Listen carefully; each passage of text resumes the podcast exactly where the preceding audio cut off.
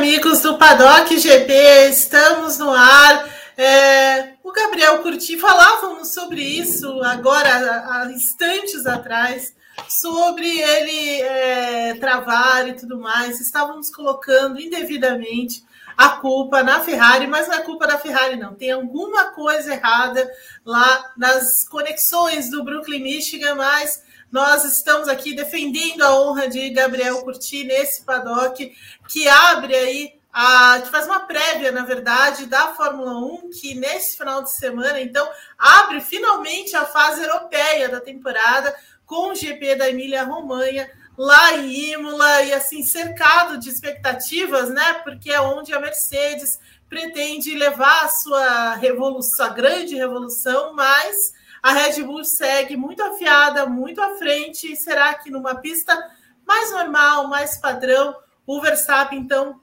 deslancha de vez nesse campeonato? É sobre isso que vamos falar a partir de agora e muito mais. É, a apresentação é do Gabriel Curti, mas daqui a pouco, olha aí, ele está, está, já está entre nós, então eu vou passar a bola para ele e depois a gente continua. Boa noite, Gabriel Curti. A gente falava do medo de travar quando entrasse no ar, né? Porque estava perfeita, conexão nos últimos 20 minutos perfeita. Entrou a vinheta, eu sequer vi a vinheta, sequer vi que tinha começado. Eu vi que eu apareci, você apareceu na sequência, que bom. Boa noite, Evelyn Guimarães, Gabriel Carvalho, Rodrigo Berton. Boa noite, nação Padocker do Brasil e do mundo. Eve já passou os temas de hoje. É, teremos briga entre Ferrari, Mercedes, Aston Martin? Não sei. Mercedes em quatro atualizações, promessa de carro revolucionado. Ferrari com algumas novidades, Aston Martin com novidades, todas em busca da Red Bull, líder absoluta do campeonato, que tem o Verstappen, como a Eve falou, favorito para deslanchar de vez. Eve, como você já deu boa noite, eu vou passar então primeiro para o Gabo dar o destaque inicial dele. Boa noite, Gabo, seu primeiro destaque no programa de hoje. Boa noite, Gabo. Boa noite, Eve. Boa noite, Berton, todos os nossos padockers. É bom, fim de semana aí que começa, acho que talvez começa a Fórmula 1 de vez nesse fim de semana com aquela insanidade, né? A gente já vai começar aí ter a primeira rodada tripla da temporada, né? Três corridas aí na Europa, né? E o GP da, da Emília Romanha aí na vai ser o acontecimento, inclusive, esportivo mais importante no, no país Itália essa semana. É, mas é uma corrida que voltou, ninguém entendeu muito bem porque que ficou no calendário, né? Ela voltou ali naquelas provas extras da, da pandemia, mas voltou, rendeu corridas legais até em 2021, 2020, 2021. A do ano passado não foi tão legal, mas foi a corrida que meio que começou a dar o tom do que seria a temporada, que era de uma Red Bull capitalizando em toda oportunidade que tivesse, uma Ferrari que falhava e um Leclerc também que acabou falhando. É, então, apesar de não ter sido uma grande corrida, acabou dando essa, enfim, essa esse tom né, do que seria o restante do ano. E sempre legal também ver a Fórmula 1 visitando circuitos permanentes de novo, né? Que eu acho que é um negócio raríssimo. Acho que o único circuito, o último circuito permanente que a Fórmula 1 teve foi, sei lá, o Bahrein, na abertura da temporada, né? Já que, enfim, a gente sabe que a Austrália é um circuito que ele, é, ele, ele, une duas características, né? Ele é meio de rua, meio permanente, mas de qualquer forma, uma Fórmula 1 que tem aumentado bastante o número de circuitos de rua, é bom, né? Que pelo menos uma pista que volte para o calendário seja uma pista permanente, né? Você participa do Paddock GP mandando mensagens, pode ser no Twitter, mas principalmente aqui no YouTube. Mande os seus comentários. Se quiser super chats, mande também, que o Rodrigo Berton vai selecionar, vai lê-los aqui no programa, vai selecionar as principais mensagens também. Deixem o like, é muito importante para a gente, para visibilidade do nosso vídeo. Se inscrevam no nosso canal e também ativem o sininho, que aí vocês não perdem nenhuma live, nenhum vídeo que a gente faz. Eve, agora sim, meu boa noite oficial. Emília Romanha, Eve, que rendeu, como o Gabo falou, ano passado, começou a definir o campeonato em favor do Verstappen. E um pouco antes, ali, é, na versão pós-pandêmica, é, na verdade, na versão pandêmica ainda da Fórmula 1, é, gerou até Copa Clio, né? A Copa Clio foi citada né, no GP da Emília Romanha. É verdade. Boa noite de novo, Gabriel Curti, Gabriel Carvalho, Rodrigo Berton e a todos que acompanham nosso paddock.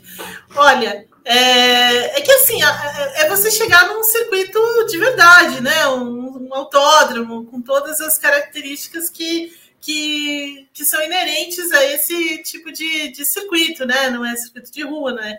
Não é meio parque nem nada disso, é um autódromo mesmo. Então, assim, é, sempre vai render coisas diferentes, né? Então, assim, é, o George Russell, né, que é, abalroou é, Valtteri Bottas naquela ocasião, e aí o Toto Wolff ficou pistola com ele, né? Só lembrando esse episódio belíssimo na, na história de George Russell Mercedes.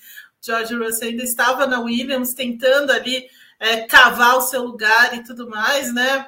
Parecia uma questão de tempo, mas naquele momento ficou tudo meio é, estranho, né? Porque o Toto Wolff não gostou da reação um pouco é, nervosa, eu diria, um pouquinho nervosa, né? Um pouquinho assim exaltada na briga de trânsito lá com o, o Val, né? É, mas eu destaco a corrida de 2021, viu? Eu gosto mais da corrida de 2021 porque ela é, teve aquele, aquela grande é, briga entre Verstappen e Hamilton logo na largada, depois o Hamilton sai, um dado momento lá, volta de ré, né, manobrando, a Mercedes ainda, com a galera falando com ele. Também é um episódio belíssimo dessa pista. Né? Eu gosto bastante dessa corrida. E no ano passado é, foi, foi, embora não tenha sido um primor, né, e nem gerado grandes histórias como 2021, ela também, como você falou, deu pontapé para a Red Bull. Foi a prova com sprint, a, a Ferrari ensaiou né, alguma coisa ali, mas no fim das contas a cabeça do Leclerc acabou tirando um pouco da, da o que viria a acontecer né, depois. Então, assim, acho que a gente vai ver uma prova nesse final de semana com um pouco de cada coisa, sabe? Um pouco de, de como a, a, o Verstappen vai tratar esse campeonato, porque aí começa realmente num. Né, é, começa a temporada, como o Gabo falou, então vai ser interessante desse ponto de vista. Ver o, o, o comportamento do, do Pérez também vai ser legal, porque o Pérez vem das vitórias aí é, em circuitos de rua, foi, foi superado em Miami e tudo mais. Ele nunca venceu em circuito desse tipo, né? Tem a, tem a vitória em Sakiri, é uma pista e tudo mais, mas era muito especial. É, mas ele não é, não é a força dele, então também vai ser interessante ver como ele se como ele reage.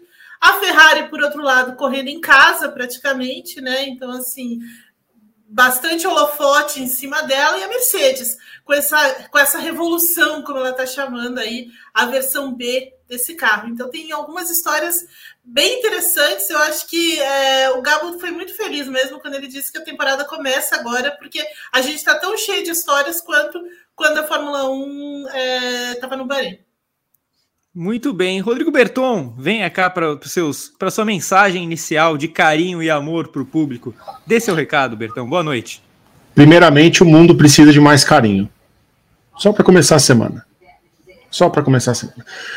Boa noite, amigos do Paddock GP. Você que está chegando aqui no nosso canal e é a sua primeira vez, se inscreva no canal, ativa as notificações, clica no sininho. Assim você não perde nada do conteúdo que o Grande Prêmio produz aqui no YouTube. Se inscreva também no canal 2 e no canal espanhol. Os links estão aqui na descrição. Cobertura dessa rodada tripla que começa agora no Paddock GP. A gente vai ter o GP da Emília-Romanha, vai ter o GP de Mônaco, vai ter o GP da Espanha. Uma rodada aí. E depois tem só uma semaninha de descanso para mais uma rodada tripla. Então vai ser uma delícia. Uma delícia. Uma delícia. Então fiquem aqui no Grande Prêmio. A gente está chegando a 150 mil inscritos. Então, é, Compartilha aí com os amigos, cara. Manda nos grupos do, do das redes sociais, manda no WhatsApp, no, no, Telegram. Não fica compartilhando coisa errada no Telegram. Compartilha os links do Grande Prêmio lá. Que você ajuda a gente. Vamos lá, vamos bater like aí. 400 likes hoje, a gente fica feliz. Mandem superchats. Qu quantos gente... likes temos nesse momento? 83 com 120 pessoas. Tá uma média tá. boa pelo número de pessoas. É, mas quero mais, senão vou fechar o chat. Muito bem, muito bem, Bertão. Vou fazer igual aquela última vez que eu apresentei aqui o Paddock GP. Primeira meta, então, 100 likes, a primeira meta. Com a primeira meta, alcançar 150 guerreirinhos aqui com a gente, tá? Aí, conforme a gente for batendo, a gente vai aumentando isso aí. Então, espalhem a palavra do Paddock GP. Joguem aquele. Sabe aquele link duvidoso no WhatsApp? Não jogue ele.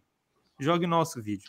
E também comente aqui no chat do programa de onde você está acompanhando o Paddock GP porque a gente gosta de saber onde a nossa audiência vai e também para onde a gente vai passar nossas férias, né, Gato? Importantíssimo. Eu volto já já. Muito bem, vamos começar então aqui com o nosso primeiro tema, roteiro de Gabriel Carvalho, este senhor aqui embaixo, este fã do meio-campista Camacho. É, vamos começar com a prévia do GP da Emília-Romanha. A Fórmula 1 inicia oficialmente a fase europeia do calendário com uma sequência de corridas em três domingos consecutivos. A primeira acontece no final de semana, GP da Emília-Romanha, em Imola, na Itália. O clássico circuito retornou em 2020, durante a pandemia, como o Gabo falou, é, entrou naquela leva de circuitos pandêmicos, né? Teve Toscana, anel externo do Bahrein, que o Pérez ganhou, como a Eve lembrou. Enfim, não saiu mais. Em 2022, foi o único pódio fora do trio de ferro da Fórmula 1, com Lando Norris. Evelyn Guimarães, o que a gente espera do GP da Emília-Romanha? Olha, eu não espero o Lando Norris na, no pódio, isso com certeza não, porque a McLaren, olha, a, a, McLaren precisa também de uma revolução lá dentro, tal qual a, a Mercedes, mas é, suspeito que tem, até, tem, precisa até de mudanças mais profundas do que a própria do que a própria Mercedes. Então não espero nada disso da, da McLaren, viu? Mas é, acredito em uma briga mais intensa ali entre Aston Martin, é, Ferrari e Mercedes. Acho que a gente pode esperar alguma coisa mais compacta entre essas, entre essas três equipes, pelas novidades que cada uma está levando, né? Claro que a Mercedes vai levar o pacote, um pacote maior, né? Mas a, a Ferrari e a, e a Aston Martin tem coisas novas, né? Sobretudo a Aston Martin. E, agora a briga da, da, da, da, vitória aí é um pouco mais complicada, porque a, a, a Red Bull deve continuar impondo o seu domínio acachapante na, na temporada, então não vejo muito como parar essa equipe nesse momento, ou pelo menos o Verstappen. Ah, acredito que ele vá de novo comandar o final de semana e aí só alguma coisa muito fora da curva assim, uma, alguma coisa muito caótica, assim, mas num nível gigantesco mesmo de caos, pode tirar um pouco desse, dessa, desse favoritismo da, da Red Bull. Mas acredito num, numa, num equilíbrio maior, então, entre essa Fórmula A, o Fórmula 1A, né? Porque a Red Bull é Fórmula Red Bull mesmo, né? Ela está na liga própria dela lá. E aí, Gabo, o que a gente espera dessa corrida? Vem aí a melhor corrida da temporada até agora? Ah, acho que pode vir, até porque assim, não é como se o sarrafo tivesse tão alto também. E é importante a gente lembrar também que Imola tem sido uma pista que chama muita atenção por causa do clima, né? Então a gente, inclusive a previsão de, de, de tempo esse fim de semana aponta aí para chuva nos três dias, uma chuva mais forte nos treinos livres e mais fraca é, na, na classificação e na corrida mas é uma pista que todos os anos a gente sempre pegou uma corrida mais nublada, 2021 teve chuva, etc. É, é uma corrida também que o, a temperatura ambiente ela é um pouco mais baixa, né, um pouco mais fria, então esses fatores são, são interessantes aí para a gente considerar. Então acho que essas coisas podem gerar quem sabe uma corrida boa. Né? Também tem um ponto muito curioso que é a questão da largada, né? A, a distância do, do grid para a primeira curva é uma das maiores do calendário, então é sempre um tipo de largada que é, que é legal da gente ver né? Inclusive, que a gente tem visto bastante pista recente aí, especialmente essas de rua, em que a distância né, do, do grid para a primeira curva é muito curta. Então, isso acaba uhum. não gerando assim largadas muito é, movimentadas e tal. Né? Normalmente a galera tem um pouco mais de cautela. Só que a partir do momento que você tem uma distância maior, isso é, ajuda um pouco, né? Acho que pode gerar coisas interessantes. É, mas de qualquer forma, é um favoritismo muito forte aí da Red Bull né? É uma pista de, de alta velocidade o tempo inteiro, né? Ela é muito rápida, mas ao mesmo tempo ela é muito estreita, né? Então ela não, não tem tantos pontos assim de ultrapassagem. E, é um, e justamente porque não tem tantos trechos assim de baixa velocidade, acho que isso beneficia a Red Bull, né? Acho que a Red Bull ela tem o melhor motor hoje, ela tem a melhor combinação para essas curvas rápidas, etc. E enfim, e tem também nas mãos do Verstappen, né? Caso realmente chova, a gente tem um dos melhores pilotos de chuva aí da, da história da Fórmula 1, né? E acho que sei lá, o Verstappen deve ter ganho, não sei, a, maioria das últimas corridas de, de chuvosas aí da Fórmula 1, né? Inclusive a mais recente, que é aquela do Japão, ele venceu. Então é ele quem sai com favoritismo aí. Eu não espero muito. Eu, eu imagino que a briga por pódio possa ser um pouco mais equilibrada né, entre os outros três times, mas ah, não tem como a gente não falar algo diferente do Verstappen muito favorito a vencer em Imola. Eve, é, você falou que é difícil alcançarem a Red Bull, o Gabo falou que o Verstappen é muito favorito. É, você vê algum cenário em que o Verstappen possa ser batido? E aí eu coloco o Pérez no balaio. O Pérez é o segundo grande favorito nessa corrida? Ele tem de ser, né, Gá? O Pérez tem de ser o segundo favorito, porque é uma coisa que não estava acontecendo é, até o ano passado é o Pérez vencendo quando o Verstappen tem um problema, né? Quando acontece alguma coisa, como aconteceu por exemplo, lá, é, como aconteceu na, na, no Azerbaijão, por exemplo, né, e tudo mais, é, quando ele comete um erro qualquer e tudo mais, então, assim, não, não, não tá na, na, no dia dele, por exemplo, como aconteceu lá em Baku, e o Pérez está vencendo, né, o Pérez também venceu na, na Arábia Saudita, enfim, então, assim, é, como ele tá, ele atingiu, digamos, esse patamar em que ele consegue, em alguns momentos, surpreender o Verstappen, ele tende a ser o, o segundo favorito à vitória. Agora, é, surpreender o Verstappen nesse tipo de circuito, o Gabo lembrou bem que existe a, a, previsão de chuva também, é uma tarefa dificílima, né? Então, assim, tem que contar um pouco com o acaso, com alguma coisa muito fora. Então, assim, um erro é, basicamente do, do Verstappen. Não acho que vai acontecer, eu acho que acendeu uma. Acredito que tenha acendido uma luzinha amarela é, depois do que aconteceu lá em Miami e tudo mais. Então, assim, não, não vai acontecer de novo. Mas tem que ser algo assim, algum acaso para tirar a vantagem do, do Verstappen, alguma questão envolvendo confiabilidade, é, ou mesmo é, alguma questão resolvendo, é, levando em consideração o acaso, porque mesmo quando ele erra, ele consegue recuperar muito rapidamente, ele não se estressa tanto quando, quando tem alguma coisa muito fora, né? Claro que aquele final de semana em Baku foi, me parece foi uma coisa muito especial, meio isolada até, mas acho, não, não acredito que isso vá se repetir, porque o Verstappen, ao longo do tempo, tem mostrado que ele aprende rápido com as coisas, né? Quando ele tem algum revés, alguma coisa assim, essas coisas não costumam se repetir com alguma frequência, né? Então, para mim, só o acaso tira é, o favoritismo ou tira a chance do Verstappen e da própria Red Bull levar a vitória nesse final de semana. E aí, Gabo, é Verstappen na cabeça mesmo com Pérez realmente correndo por fora? Ou, ou você acha que é uma corrida para a gente observar Mercedes, Ferrari, eventualmente Alonso? É, eu acho que assim, o Pérez ele é naturalmente o segundo favorito a vencer, né? Justamente por ele ter o equipamento que tem nas mãos, né? E, enfim, e pela disparidade que esse equipamento tem em comparação aos outros. Então a gente tem a gente tem a obrigação de colocar o Pérez nesse segundo status.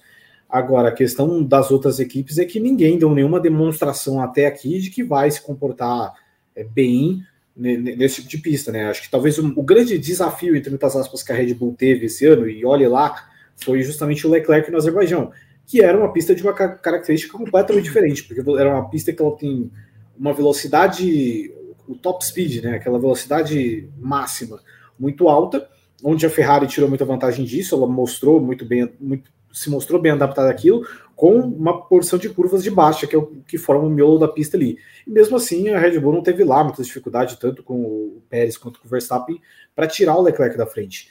Então, pegando esse outro tipo de característica de pista, né, que também é algo um pouco mais incomum se a gente pensar com as corridas anteriores, dessa, desse tipo de pista que ela é muito rápida, mas ao mesmo tempo muito estreita, então ela tem curva de média e alta o tempo inteiro, é, ninguém deu nenhuma demonstração ainda de que é capaz de igualar com, com a Red Bull nesse aspecto. Então, assim, é, não tem como a gente chegar aqui e pôr a ilusão de que a Aston Martin vai vir, etc. Enfim, eu não consigo ver essa proximidade das outras equipes com a Red Bull, então é Pérez, é Verstappen favorito mesmo, o Pérez correndo por fora.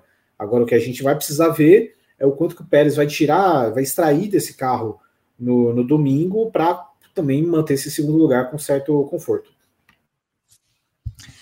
Ô, Ev, é, considerando que 50% das corridas de rua já foram, é, a gente tem Mônaco, mas aí depois vai ter uma porrada de corrida até Singapura e por fim Las Vegas.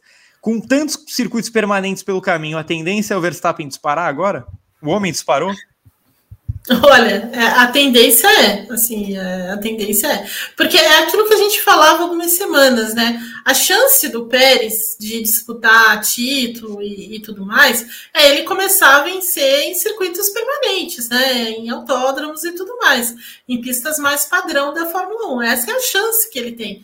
Né? Se, ele, se ele souber usar bem é, esse grande carro que ele tem nas mãos, consegue tirar mais performance, né? Porque o que aconteceu lá em Miami? Em Miami, ele se aproveitou, né, da, de todo o, o enrosco que houve lá é, naquela parte final da classificação, estava largando na frente, tinha uma grande vantagem de largar na pole, com o Verstappen largando em nono, mas o que, que aconteceu? Ele não conseguiu imprimir um ritmo forte, né? Então, assim, ele abriu muito pouco no início, ele não conseguiu fugir, digamos assim, do, do Fernando Alonso, não usou isso a, a favor dele, né? Então, assim, o ritmo estava muito ruim mesmo, é, ao ponto do Alonso conseguir acompanhá-lo também em, em, alguns momentos, né? É, e acabou perdendo, perdendo essa, essa corrida assim. Então, é, de, desse jeito, com esse exemplo, a gente sempre vai colocar o Verstappen como favorito, né? Porque ele consegue tirar mais em situações difíceis, em situações em que ele não, não, tá, não tá tudo correndo do jeito que ele quer, né? Como aconteceu em Miami, por exemplo. Então, assim, é, essa corrida de, Miami acaba sendo expondo essa fraqueza do Verstappen. É claro que lá teve uma questão envolvendo o, os pneus, a, a, degradação, e que né, eles estavam funcionando de, maneira, de maneiras muito diferentes né, os, os pneus da corrida médios e duros do que e, aí, e aquela aquela o fato do pneu duro durar eternamente também foi é, pare, me parece que não estava nos planos. Mas de qualquer forma, o Pérez não conseguiu tirar vantagem nem quando ele calçou os pneus duros. Então assim é difícil, né? É, ou ele muda isso, ou ele tenta vencer de outro jeito, ou é, o Verstappen vai, vai, vai despachar mesmo, é, e não vai demorar muito tempo, não. Então, assim, é, ainda tem Mônaco, ok, mas é muito pouco perto do, do universo da, do calendário, né, das provas que, que tem pela frente. E aí, Gabo, com essa sequência de permanentes, é, já era para o Pérez? É, já era, né? Não, não tem muito como a gente esperar dele, né? Inclusive porque ele não venceu necessariamente em todas as pistas de rua, né? Não venceu em Miami. A gente sabe que por mais que ele possa tentar, a gente sabe como ah, eu, existe uma diferença de desempenho, uma diferença de performance dele né, nesse tipo de pista. A gente lembra do ano passado na Bélgica, por exemplo, quando o Pérez largou em segundo, liderou a maior parte da corrida e o Verstappen de 16 ganhou dele com certa facilidade. Então, é, são dois pilotos que eles têm uma dificuldade, que eles têm patamares muito diferentes, né, de, de como alcançar ritmo com, com o carro, etc. Então, o Pérez deu, por mais assim que eu, eu defendo a parte das coisas que o Pérez faça, ele deu pouquíssimas demonstrações ainda de que ele é um cara que em circuitos permanentes ele consegue andar num ritmo bom o suficiente para ganhar do Verstappen. E é aquela coisa, é o tipo de pista que vai ter agora. Então, você tem é, Imola, beleza, Imola tem aqui, você tem Mônaco, que já é aquela corrida que talvez favoreça mais o Pérez, mas depois vai ter Catalunha, você vai ter Montreal, você vai ter Áustria, você vai ter Inglaterra, enfim. É, não são pistas assim onde o Pérez teve grandes desempenhos na carreira, né? E eu não acho. O Canadá, talvez, né? O Canadá que também ela, ela se mistura, ela vai no, na mesma linha da Austrália de ser a pista que ela é meia de rua, meio permanente. Mas de qualquer forma, a Fórmula 1 é feita. Pista de disso. parque. Isso, é, pista de, de parque né, que, que a galera anda de, de, bicicleta lá enquanto não tem corrida. Mas de qualquer forma, não, ele não deu demonstração nenhuma de que ele é capaz de, de, nesse tipo de corrida, nesse tipo de circuito, com esse tipo de carro, tirar o máximo ao ponto de conquistar uma vitória. Então, é, a não ser que ele prove a gente errado nesse fim de semana, o que eu não tô achando que vai acontecer, é meio que a tendência para o restante do campeonato. Vocês querem falar mais alguma coisa de Red Bull ou podemos seguir para a revolucionária? Ah, não, já deu, né? Evelyn, então você vai começar falando sobre a revolucionária. Vou ler aqui o que está escrito, mas é o seguinte: o GP da Emília-Romanha é, também marca a introdução do primeiro pacote de atualizações da Mercedes no W14. É, o time tinha informado comentado que Imola seria o primeiro palco de novidades no movimentado carro. A Mercedes até aqui só conquistou um pódio com o segundo lugar do Hamilton no GP da Austrália. É, e promete muitas mudanças há algumas semanas. Recentemente, né, Ev, estou até adicionando essa parte, a Mercedes tem começado a adotar um pouco mais de cautela nessas atualizações, não vai mudar da noite para o dia, não vai, não vamos tirar um segundo e meio, não vamos tirar um segundo, não vamos tirar meio segundo. Vai tirar quanto, Eve? O que, que a gente espera da Mercedes? Ai, amei, né, Mercedes. É verdade. Então, assim, o Toto Wolff falava sobre essa revolução que eles querem fazer, porque, na verdade, é, um, é o começo dessas mudanças que eles estão promovendo é, no carro, pensando, claro, em 2024, né? Pensando em acertar, em tomar um rumo certo dessa vez e começar a desenvolver a partir daí pensando no projeto do, do ano que vem, e aí sim começar o campeonato de forma mais consistente, mais forte, mais é, competitivo, né? Mas uh, de qualquer forma, a Mercedes vai levar para a pista é, em, em Imola um carro visualmente muito diferente desse carro que a gente se acostumou até aqui, né? Com side pod zero e tudo mais. Basicamente, eles vão mudar em três, em três frentes, né? Que foi o que o, o Toto Wolff ainda falou depois de Imola, né? Então, é, um novo chassi, um novo é, assoalho, por isso a gente provavelmente não vai ver mais o zero pod, e a suspensão dianteira. Né? Então, são os três elementos que eles querem é, modificar nessa, nessa primeira fase, nesse primeiro grande pacote, para tentar resolver os, os, problemas que eles têm, né? Porque eles têm um problema com uh, o downforce, o carro não gera downforce, o carro não tem velocidade de reta, não tem eficiência aerodinâmica, e também tem problemas mecânicos. Né? O carro tem uma questão muito séria mecânica e, e, e, e faz com que eles não entendam muito bem é, o, a configuração, o acerto. Então, você muda alguma coisa que já atrapalha o resto do, do acerto. Então, assim, eles têm muito problema né, com a parte. É, antes era só a parte traseira, agora a parte dianteira também. Você tem uma, um, um problema com relação ao, ao, próprio chassi. Então, assim, o carro é completamente maluco. Essa é a maior verdade do mundo, né? E o que a Mercedes quer é mudar é, toda a maluquice que ela, que ela inventou. E, e assim, né? É, na verdade, eles estão trabalhando nesse carro desde o Bahrein, né? Desde a da pré-temporada, basicamente, uhum. eles abandonaram uh, o carro e passaram a trabalhar com essa versão B e tentando é, trazer o maior número de, de, dados e tudo mais. E aí, assim, né? Como a gente pode imaginar, não é uma coisa que você vai mudar da, do dia para a noite, nem nada disso. Então, eles eles tiveram a paciência de desenvolvendo isso durante todos esses meses para colocar na pista no início da, da, da, da, fase europeia, que foi bastante inteligente, na minha opinião, da, da Mercedes. Agora, o quanto vai revolucionar, a gente só vai saber a partir de sexta-feira, quando os carros forem para quando forem para a pista. Mas basicamente são, são essas duas frentes. Se você quiser saber mais, vou vender o meu peixe aqui. Amanhã eu falarei no meu, no meu vídeo é, do, no, no, GP2 às 10 da manhã sobre a Mercedes e essas é, e todas essas mudanças aí e o fato dela não poder mais errar, né? Então a Mercedes está no bico do Tuiuiu, como falar, como, como costumamos falar aqui na redação. Perfeitamente. Um abraço para Fernando Silva, o pai do Tuiuiu.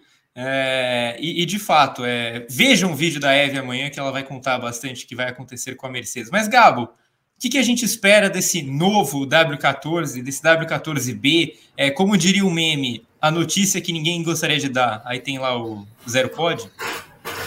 É, enfim, é até difícil prever o que, que vai ser o, a atualização aí do W14, porque honestamente a Mercedes parece que não tem nada, né? Ela tem ritmo é, o ritmo de corrida não é bom, o ritmo de classificação não é bom, velocidade, é, velocidade média não é boa, não, não é bom em curva de alta, não é bom em curva de baixo, não é bom em nada. Mas, enfim, pelo menos o que a Mercedes precisa priorizar, eu acho que nessas atualizações, é a questão do, das classificações. A Mercedes precisa urgentemente se classificar melhor. É, ela tem, eu acho que a Mercedes hoje ela está na frente da Ferrari, não só porque o carro tem algumas valências é, superiores, mas também porque tem dois pilotos que são superiores e que são mais capazes de tirar a coisa desse carro ruim, né? E que é o caso do tanto do Hamilton quanto do, do Russell. Então, enfim, eu acho que pelo menos o primeiro foco que a gente precisa, que a Mercedes precisa ter, é justamente melhorar a questão da classificação, porque quanto, mais, quanto melhor você se classificar, menos corrida de recuperação você precisa fazer, mais próximo de pódio você vai estar. Né? Eu acho que o objetivo da Mercedes não é nem pensar em Ferrari, né, etc., apesar da Ferrari ter dado aí uma leve melhorada, e olhe lá, né, com a atualização dela, mas quem sabe de alcançar e de estar mais no pé da Aston Martin, de repetir aquilo que o Hamilton fez na Austrália, né, que o Hamilton ele chega inclusive à frente do Alonso, ele domina o Alonso basicamente naquele fim de semana, eu acho que esse precisa ser o foco da, da Mercedes, né, de, de todas as coisas, né, se vai, se não vai ter se é zero pode, com 500 pode, se é assoalho, asa dianteira, suspensão, tipo, suspensão, inclusive, é algo que eles estão batendo bastante na tecla. Mas, de qualquer forma, o, o, importante é dar um jeito de se classificar melhor. Eu acho que esse precisa ser o foco da Mercedes nesse momento. Enquanto eu peço para você de casa, que estou, estou acompanhando aqui o número de likes, de pessoas assistindo, estamos chegando a 250 pessoas e 150 likes. Então, Vamos trabalhar para isso, essa próxima meta de agora, 250 pessoas, guerreirinhos, 150 likes. Vamos espalhar o vídeo, vamos espalhar o Paddock GP para o pessoal. Eve, é, a grandona sem medo vai aparecer no retrovisor da Aston Martin? Olha, eu acho que esse é o maior sonho, é o maior sonho da Mercedes, né? Aparecer é, e superar, né? A, a, a pobre Aston Martin, né? Então, assim, Olha, a Mercedes tem que fazer isso, ela tem que aparecer, ela tem que é, chegar lá e, e, sabe, ser mais rápida. E é, o que o Gabo falou é muito importante também.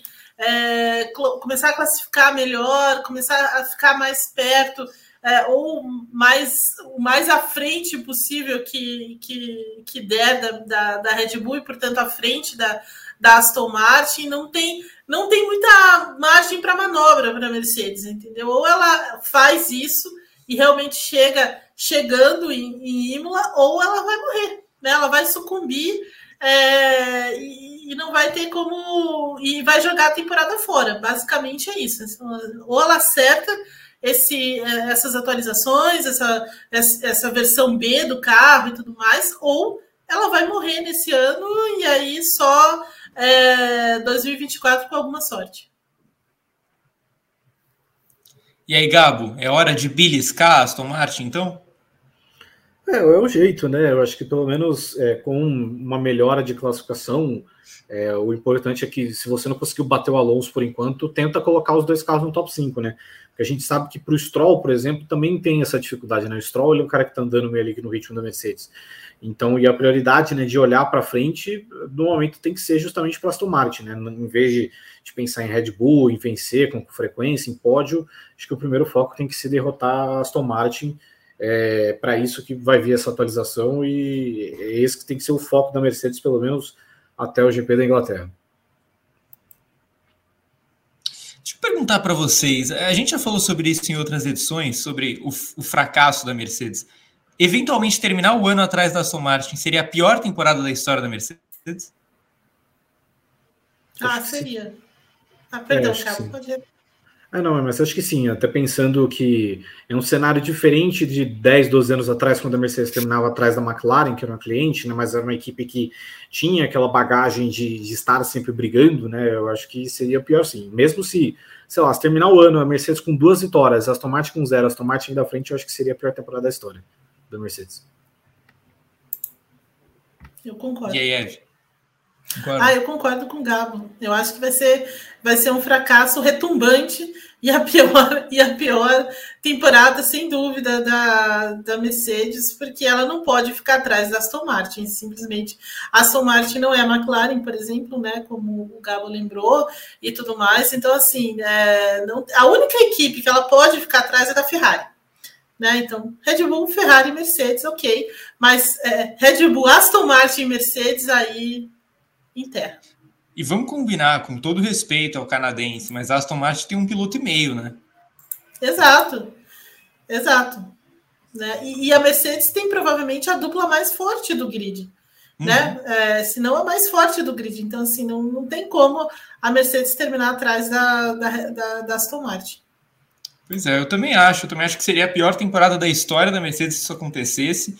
Não acho impossível, mas espero que não aconteça, porque seria um fiasco sem precedentes. Gabo, para a gente fechar o tema Mercedes, é, agora vocês falaram de Aston Martin, de Ferrari.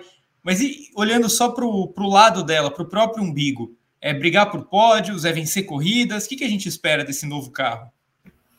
Eu acho que eu acho que assim, justamente como eu tinha falado da questão da classificação, é, o que você pode esperar, né? Pelo menos o que a Mercedes precisa mirar é um carro que não é um carro que não vai colocar os dois pilotos numa posição de sempre ter que ficar fazendo milagres, sendo, sempre tendo que ficar fazendo recuperação, entendeu? Tipo, não é não é saudável para ninguém numa corrida. Você perde muito ritmo se você ficar largando atrás do Gasly toda hora, você ficar largando atrás do Tsunoda toda hora você vai perder muito tempo do, do, seu dia fazendo isso, entendeu? Então, o que a Mercedes precisa estar é, é classificado no top 6. Ela precisa fechar o top 6, mesmo que tire o. jogue o Sainz para sétimo, jogue o Stroll para oitavo, tanto faz. Ela precisa estar nesse top 6, porque quanto melhor você se coloca nas, nas posições altas, mais as chances vão ser de você pegar um pódio que seja porque a realidade é a Fórmula 1 ela está extremamente, as corridas elas estão extremamente previsíveis, né? A gente não vê é tantos bots, né? Tanta questão de ah, bots estratégicos, é questão de bandeira amarela, tal. Isso aí não está acontecendo. Então, então não dá para você contar com tipo, ah, pô, beleza, larguei aqui de décimo primeiro, mas nossa, aconteceu chuva, não sei o que, eu acertei estratégia, passei fulano, vocês bateram e pá, eu estou em segundo. Você não pode contar que isso acontecer. Mas a, a, probabilidade disso acontecer vai ser maior se você sair da onde? De quinto, de quarto. É o que a Mercedes precisa focar, entendeu? Enquanto a Mercedes se a Mercedes melhorar a classificação, essas coisas vão vir naturalmente. Enquanto ficar um eliminado em Q2, o outro largando em nono, o outro largando atrás do Tsunoda, aí você não vai para lugar nenhum. Eu, eu, não sei se vocês estão escutando, eu espero que não, mas tem um veículo não identificado aqui que está parece que está atolado aqui na rua, uma coisa tenebrosa. Espero que não esteja vazando e que desatole de uma vez. É, o, o, o Eve, Tal qual é, a Mercedes? Tal, tal qual a Mercedes, né? O problema é que eu não moro numa rua de terra, né? Então eu não sei o que, que esse cidadão tá fazendo. Mas, mas Eve, vamos lá. O que, que a gente espera do W14B? Pódios, vitórias ou o foco é igual o Gabo falou, classificar melhor em primeiro lugar? É, é, assim, eu acho que a class... parte da classificação também, concordo com o Gabo, parte de, de você se classificar melhor para tentar pódios. Eu acho que a primeira, a primeira meta da Mercedes é essa. Então, por isso até eles estão tão, tão cautelosos, né? Então, Toto Wolff termina Miami dizendo: olha, a gente não vai imediatamente é, lutar por vitórias, é muito difícil você tirar meio segundo, um segundo, né? Que gira em torno do, da diferença que a Mercedes tem de classificação em corrida para a Red Bull, por exemplo, né? Então, assim, não é do dia para a noite que isso vai acontecer, mas ela precisa dar um salto de qualidade, isso é verdade. Ela não, é, uma pequena diferença não vai ser suficiente, já vai ser considerado, né, o, é, assim, quase uma derrota, né? Então, assim, ela precisa dar um salto de qualidade, e o salto de qualidade é, é, é o pódio. Então, assim, a primeira meta da Mercedes é o pódio. O Bertão, volta aqui. Sim. Eu, eu tô vendo que você tá nervoso no chat, então exponha, exponha o nervosismo aqui pro público. Não, é que assim, Gá, a gente tá pedindo, né? Porque é, a gente precisa de like, a gente precisa do engajamento, a gente precisa de comentário, a gente precisa de share, a gente precisa da. Cadê a like? Aqui a like, na mesma posição. Aí, ó. A gente precisa da like na mesma posição. E o pessoal não tá dando like. Fechei o chat. Fechei qual, o chat. Qual, qual, que é o, o, como diria outro, o status de momento? 178 likes. Enquanto passa aqui, o Maverick Vinhales está um pouco bravo com o Peco Banai ainda. É, mas é assim, cara. 215 likes para eu liberar o chat. Ah, mas não era. Tem, tinha 240 pessoas na live. 215 é, likes eu libero o chat para todo mundo. Porque é o mínimo, né, gente? O likezinho conteúdo gratuito, conteúdo bom, melhor conteúdo de esporte a motor da internet, merece o seu like. Tem uma enquete rolando aqui. O primeiro tá? e único, eu diria. Qual que é a enquete. Bertão? Alguma chance de Verstappen e Pérez serem batidos na Emília-Romanha? Hum. 82% diz que não. O, B. Sim. Eu vou fazer uma sugestão aqui para você. Quando, quando, quando der 7h15, você fecha essa enquete e pergunta se tem alguma chance do Verstappen ser batido. Eu quero ver qual que é a proporção de pessoas que acreditam no Pérez. Perfeito. Para a gente comparar as duas respostas. Eu vou fechar agora, então. É, e depois, depois umas 7h45, você faz uma. Qual que é a chance de alguém bater no Verstappen também? com a chance de a chance de mudar o resultado da corrida também. Tá bom, fechou. Muito bem, muito bem. Até já, Rodrigo Bertão.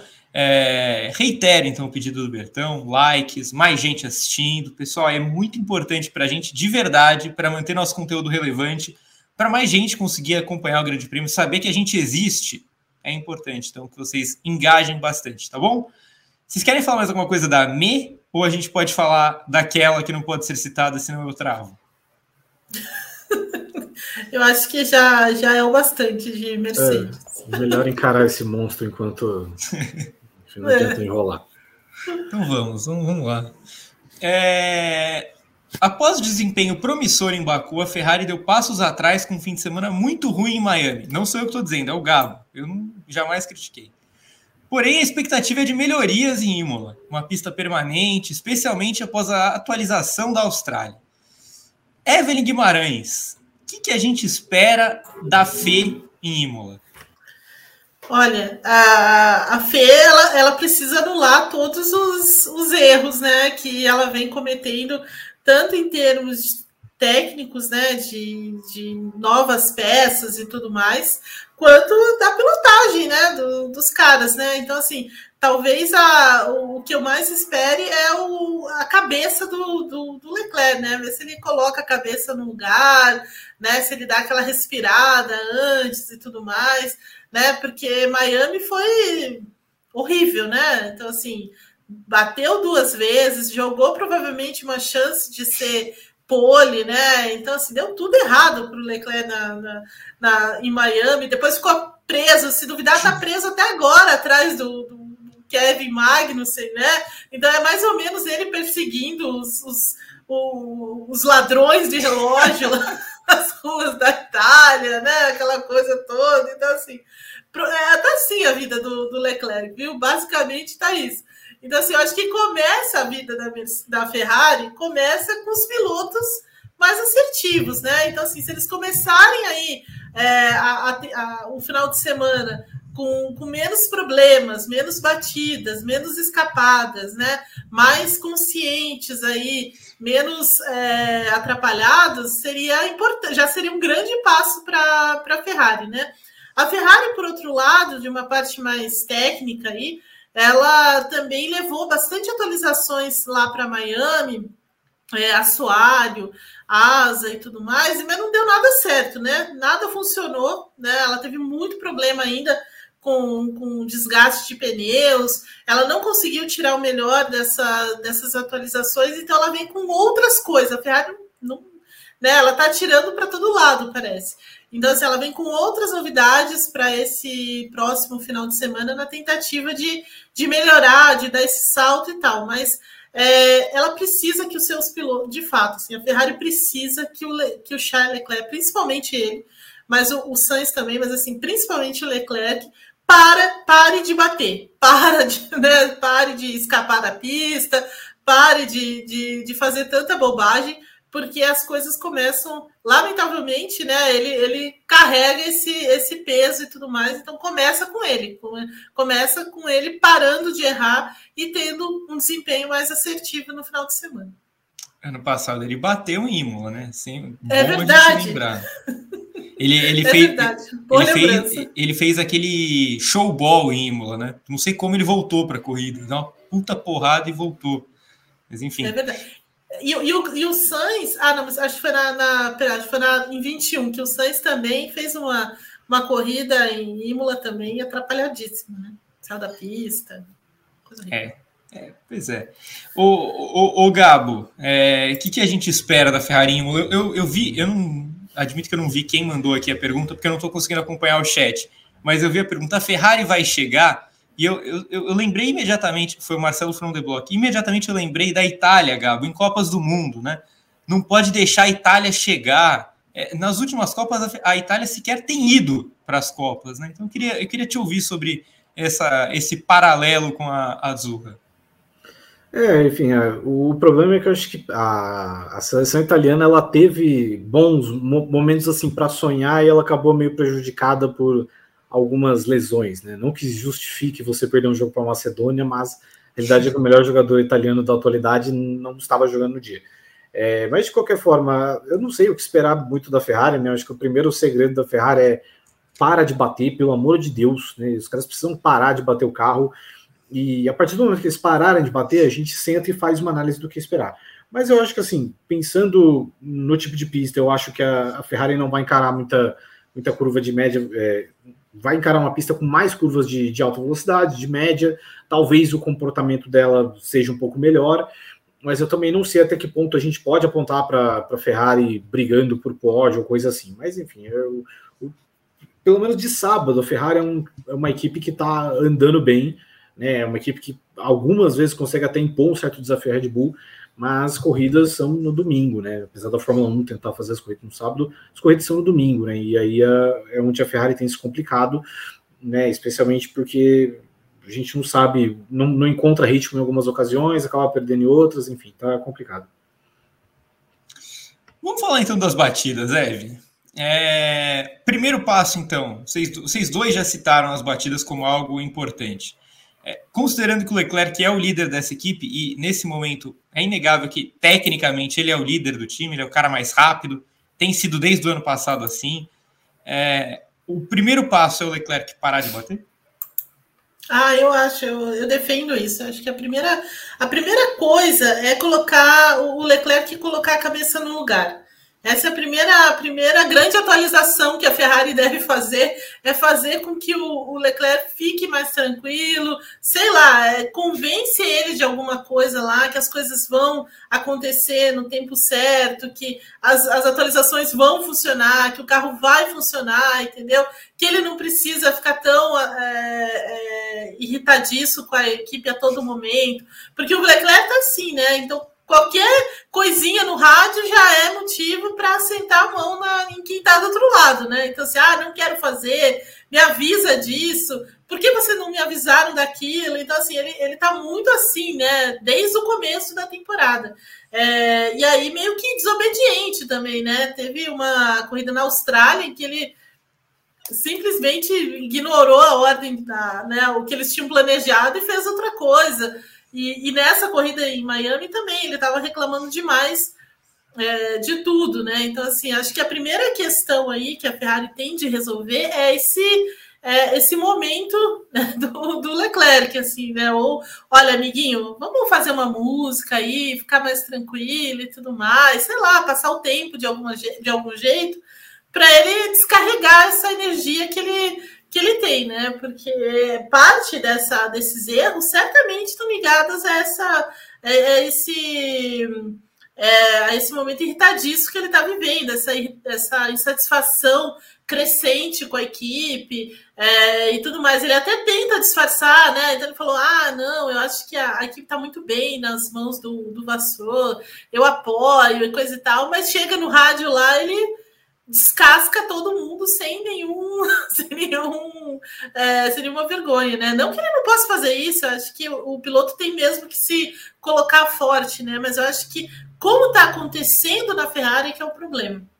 Então tudo começa com Leclerc. Eu concordo com você também. É, ele precisa colocar a cabeça no lugar, parar de bater, começar a, a, a, a trazer de novo o ponto forte, né? Porque de repente assim o Leclerc tem como ponto mais forte a questão da classificação de ser tão rápido em, em volta lançada e a equipe confiar tanto nele nesse momento, mas isso está se tornando um ponto fraco dele, né? Porque assim, toda vez que ele se coloca nesse, nessa posição, ele erra, né? Ele bate, é, ele causa algum, alguma questão. Então, assim, virou, o negócio virou contra ele. E isso vem muito da, do estado de espírito que ele está nesse momento, né? Que é de extrema irritação com a equipe. Não que a gente não tenha se irritado com a. não se irrite com a Ferrari, mas assim.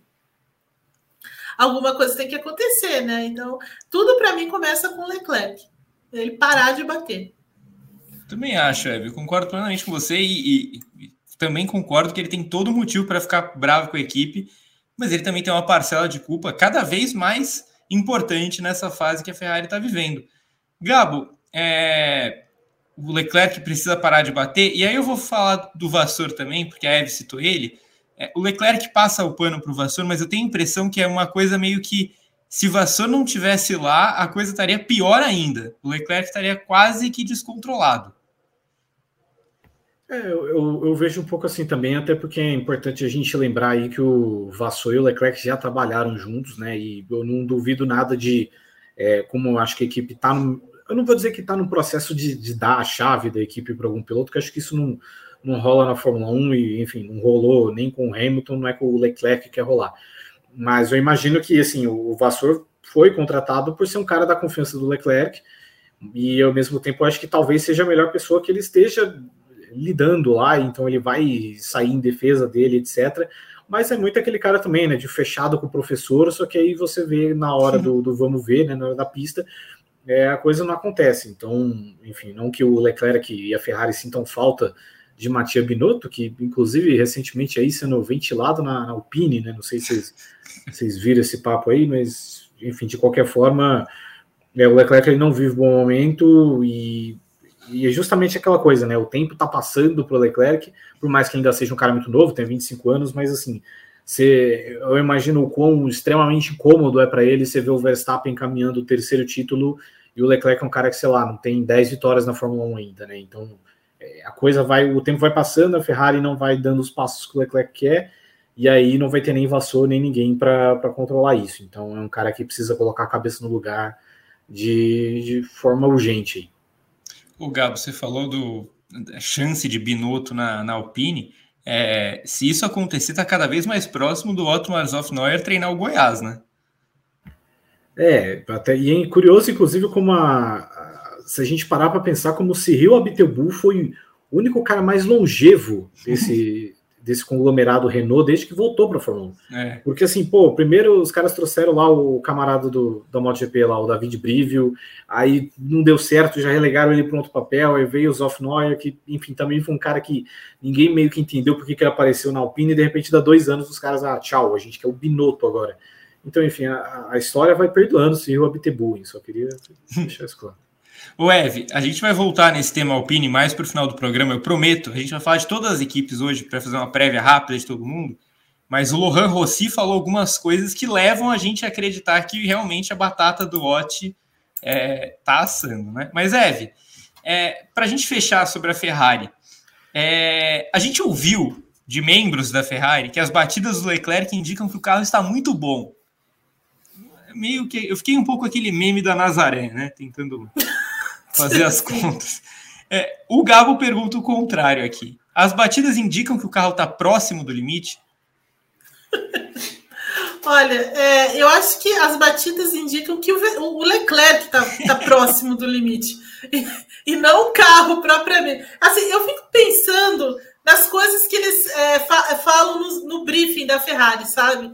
Então, senta lá todo mundo, vai ser o, o o Jack Clear, que, é o, que foi o autor dessa frase incrível, né, que é o dinheiro é, da Ferrari também, do, do, do, Leclerc. Inclusive, ele foi alçado a esse, a esse posto, porque, segundo consta, ele sabe lidar com cabeças é, instáveis como a do Leclerc, né? Ele começou, é, ele teve um trabalho grande, famoso, com o Jacques Villeneuve há 1500 anos e tal, e, e é por isso que ele está fazendo isso com, com o Leclerc. Eu tenho minhas dúvidas, mas quem sou eu, né? Mas eu fico pensando, de fato, no briefing que eles fazem. E então, gente, como nós vamos responder à imprensa sobre isso? Olha, eu acho que a gente pode falar que, né, o carro é, é tão bom que é, o, o, ele foi ao limite e ele escapou e, nossa, veja só como ele está fazendo as curvas de alta belíssimamente, como não, não, não estava, nem nada disso. Só pode ser brincadeira, né? Os caras é, eu acho que depois até eles riem sobre isso, porque não é possível é, esse tipo de, de coisa, mas assim, é, a Ferrari tenta, né? Ela tenta dar uma, dar uma mascarada para tentar também acalmar a imprensa italiana, que certamente quer comer um fígado com farinha do, do vassoura nesse momento, né?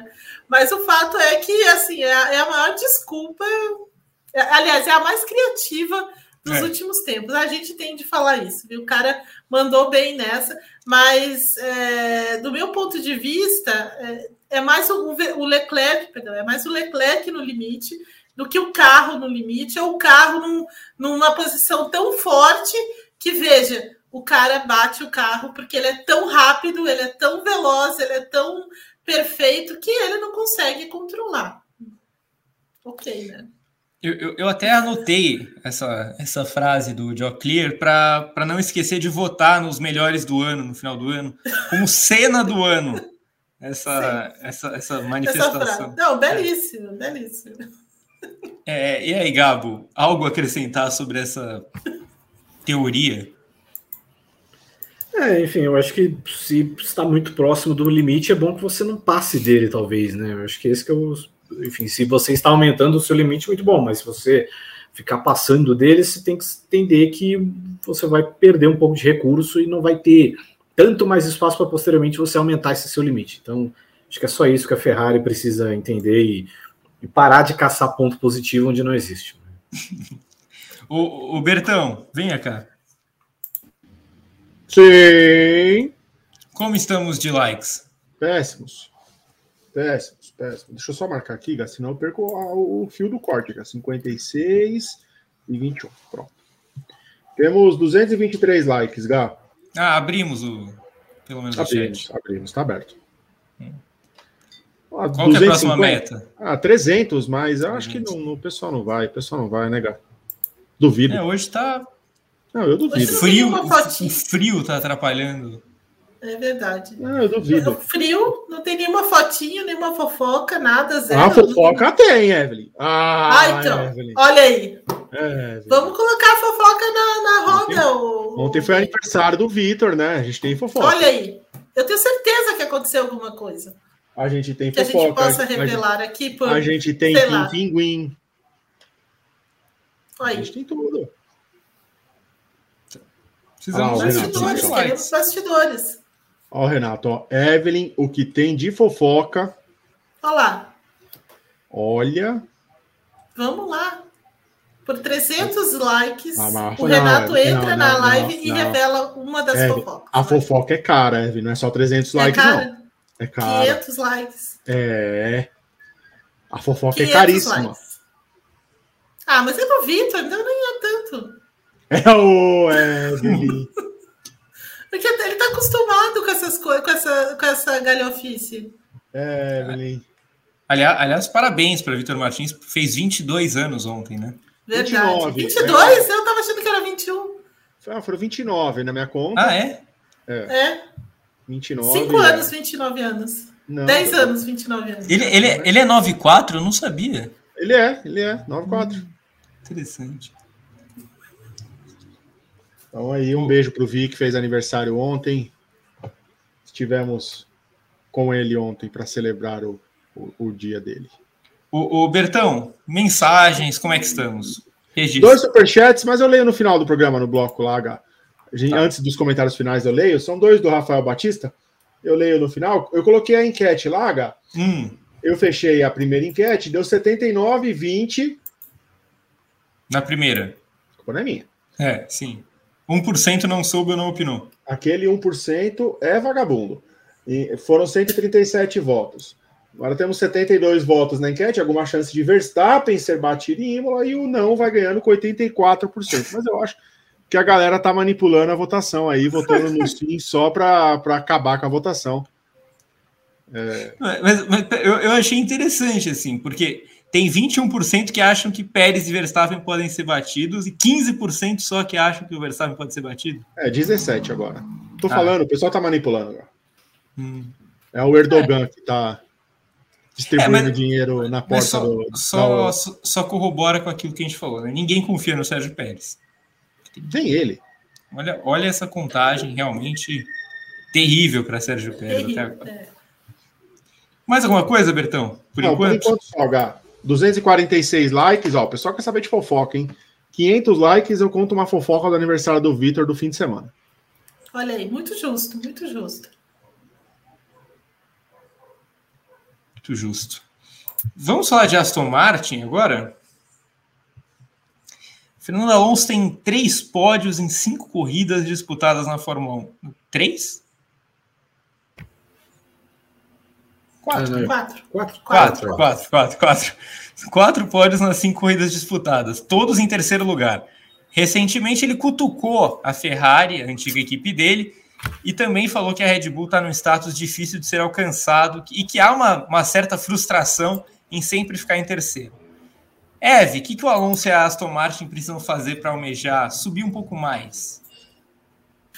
Então, acho que vai depender agora da, das atualizações, né? A Aston Martin também tem coisas novas, daqui até é, Imola e, na verdade, na Espanha, né? Que eles vão levar é, algumas peças novas, alguns elementos, para tentar dar esse, esse salto e proteger também a, nessa né, posição de segunda força nesse momento. Então, assim, ela precisa trazer coisas. E esse era uma, a grande o X da questão da Aston Martin, né? Porque é, em anos anteriores, quando a mesma equipe, né, com nomes diferentes, é, também se inspirava, digamos assim, nos, outras, nos outros times e tudo mais, e de repente fazia um carro melhor, alguma coisa mais robusta e tudo mais, ela não conseguia é, desenvolver a contento, né? Então, assim, sempre existia uma limitação e, e era aquilo ali, e, e para frente não, não, caminhava, não caminhava mais, ou por é, falta de recursos mesmo, ou recursos em termos é, é, de departamento, né? De gente trabalhando, de gente pensando nisso e tudo mais. Não é o caso agora, né? Porque sabemos que a Aston Martin tem uma, um grande investimento, contratou muita gente aí, então está trabalhando firmemente nessa evolução do carro. É, e ela realmente precisa. E aí a gente vai começar a ver a partir de agora, muito provavelmente, é, o que vai acontecer nesse, nesse sentido. Então, a, a Aston Martin precisa melhorar o carro em alguns momentos. Né? A classificação é uma questão para a Aston Martin, ela não é tão forte assim é, em classificação, então precisaria é, colocar um pouco mais de performance nesse, performance nesse sentido. Ah, o próprio Alonso né, falou que tem algumas alguns, alguns pontos que, que dá para melhorar com relação ao ritmo de corrida. Mas assim, ela tem pontos muito fortes, né? Que é a questão de, de não desgastar tanto os pneus. A Aston Martin não sofre é, muito disso, não sofre com a diferença de temperatura, isso já é uma grande vantagem, mas de fato é, ela precisa de uma performance maior em classificação, especialmente. E aí, Gabo, o que, que falta para a Aston Martin é, parar de ficar ali no pelotão Mercedes e Ferrari e entrar no pelotão Red Bull? Eu acho que primeiro precisa melhorar também, concordo com a Evelyn, que precisa melhorar bem a questão da classificação, estar mais presente, acho que especialmente com o Stroll, né, e, até algumas corridas aí o Alonso precisou se recuperar, e enfim, e tentar estar tá sempre na, na alça de mira, né, tentar manter o ritmo, porque se você não consegue manter o mesmo ritmo, é, você não consegue nem traçar uma estratégia diferente, você não consegue planejar basicamente nada, então é, é isso que está faltando, eu não acho que vai rolar tão cedo para Aston Martin, vamos, é, acho que precisa mais acho que a chance da, da Aston Martin vencer é mais no acaso do que em qualquer coisa por enquanto, né? Não acho que eles têm esse ritmo ainda para achar e batalhar. Ô Eve, a gente falou sobre a sequência de pistas permanentes para o Verstappen disparar em relação ao Pérez. Isso pode afetar também uma briga eventual por vice é, vice-campeonato? Ou seja, Alonso buscar o Pérez nessa sequência de pistas? Olha, é, o Alonso, uma coisa é certa, o Alonso vai é, vai aproveitar todas as chances que, que aparecerem na frente dele.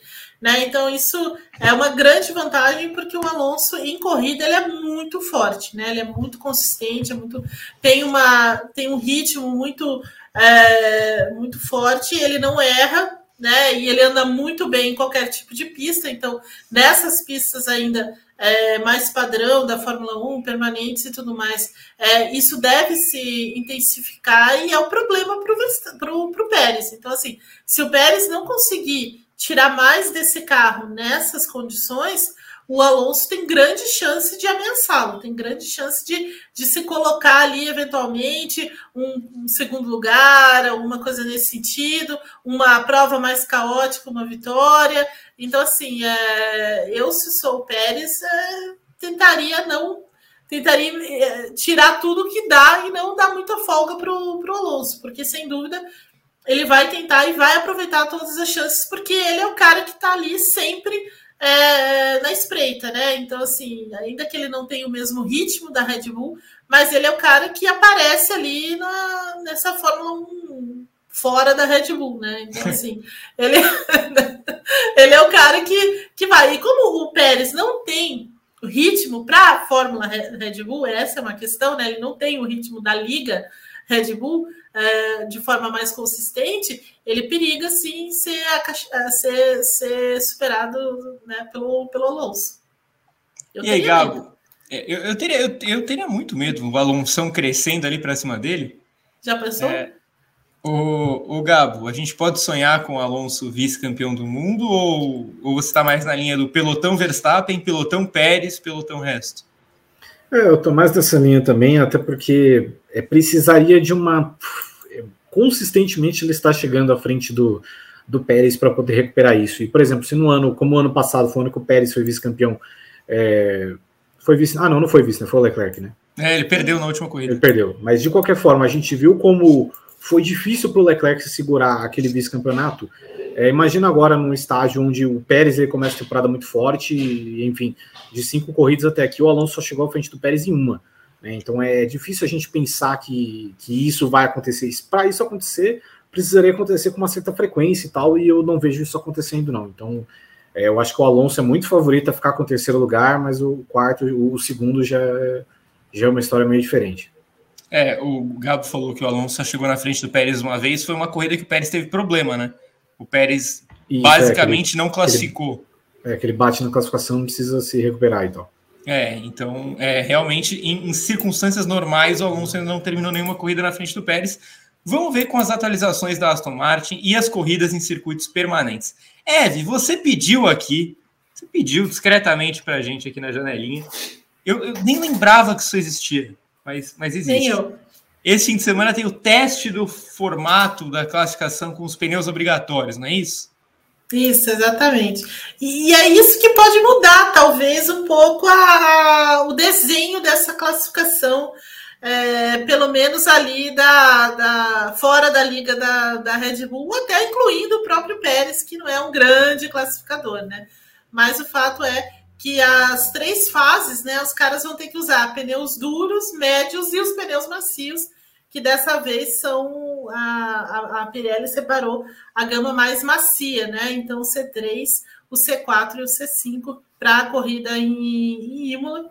E aí no, no, na primeira classificação vai usar o, o, os duros, depois na fase intermediária os médios e, e, e no final os macios. Olha, é, eu não sei o que dizer sobre isso, sinceramente. Porque é mais uma maluquice, né? De tantas que a gente está falando hoje. E eles, assim, o que eu sinto é que eles vão mexer com uma coisa que funciona tão bem na Fórmula 1, que é a classificação. Cara, eu vou te falar, eu, eu, eu, acho que eu preferia aquela regra que o pneu do Q2 era o pneu da largada. Eu achava melhor Sim. do que essa daí que eles inventaram agora, porque lá pelo menos tinha uma questão estratégica. É, geralmente Sim. as equipes usavam os macios para poder é, largar de macio. É, pra, tinham que usar macio para passar para o Q3 e aí eram obrigadas a largar de macio, que geralmente dava uma desvantagem nas largadas. Quem era mais ousado conseguia classificar de médio e teve já o exemplo do Verstappen, aquela corrida na Inglaterra, em que ele faz o Q2 de duro, passa para o Q3 e aquilo é fundamental para ele vencer a corrida no dia seguinte.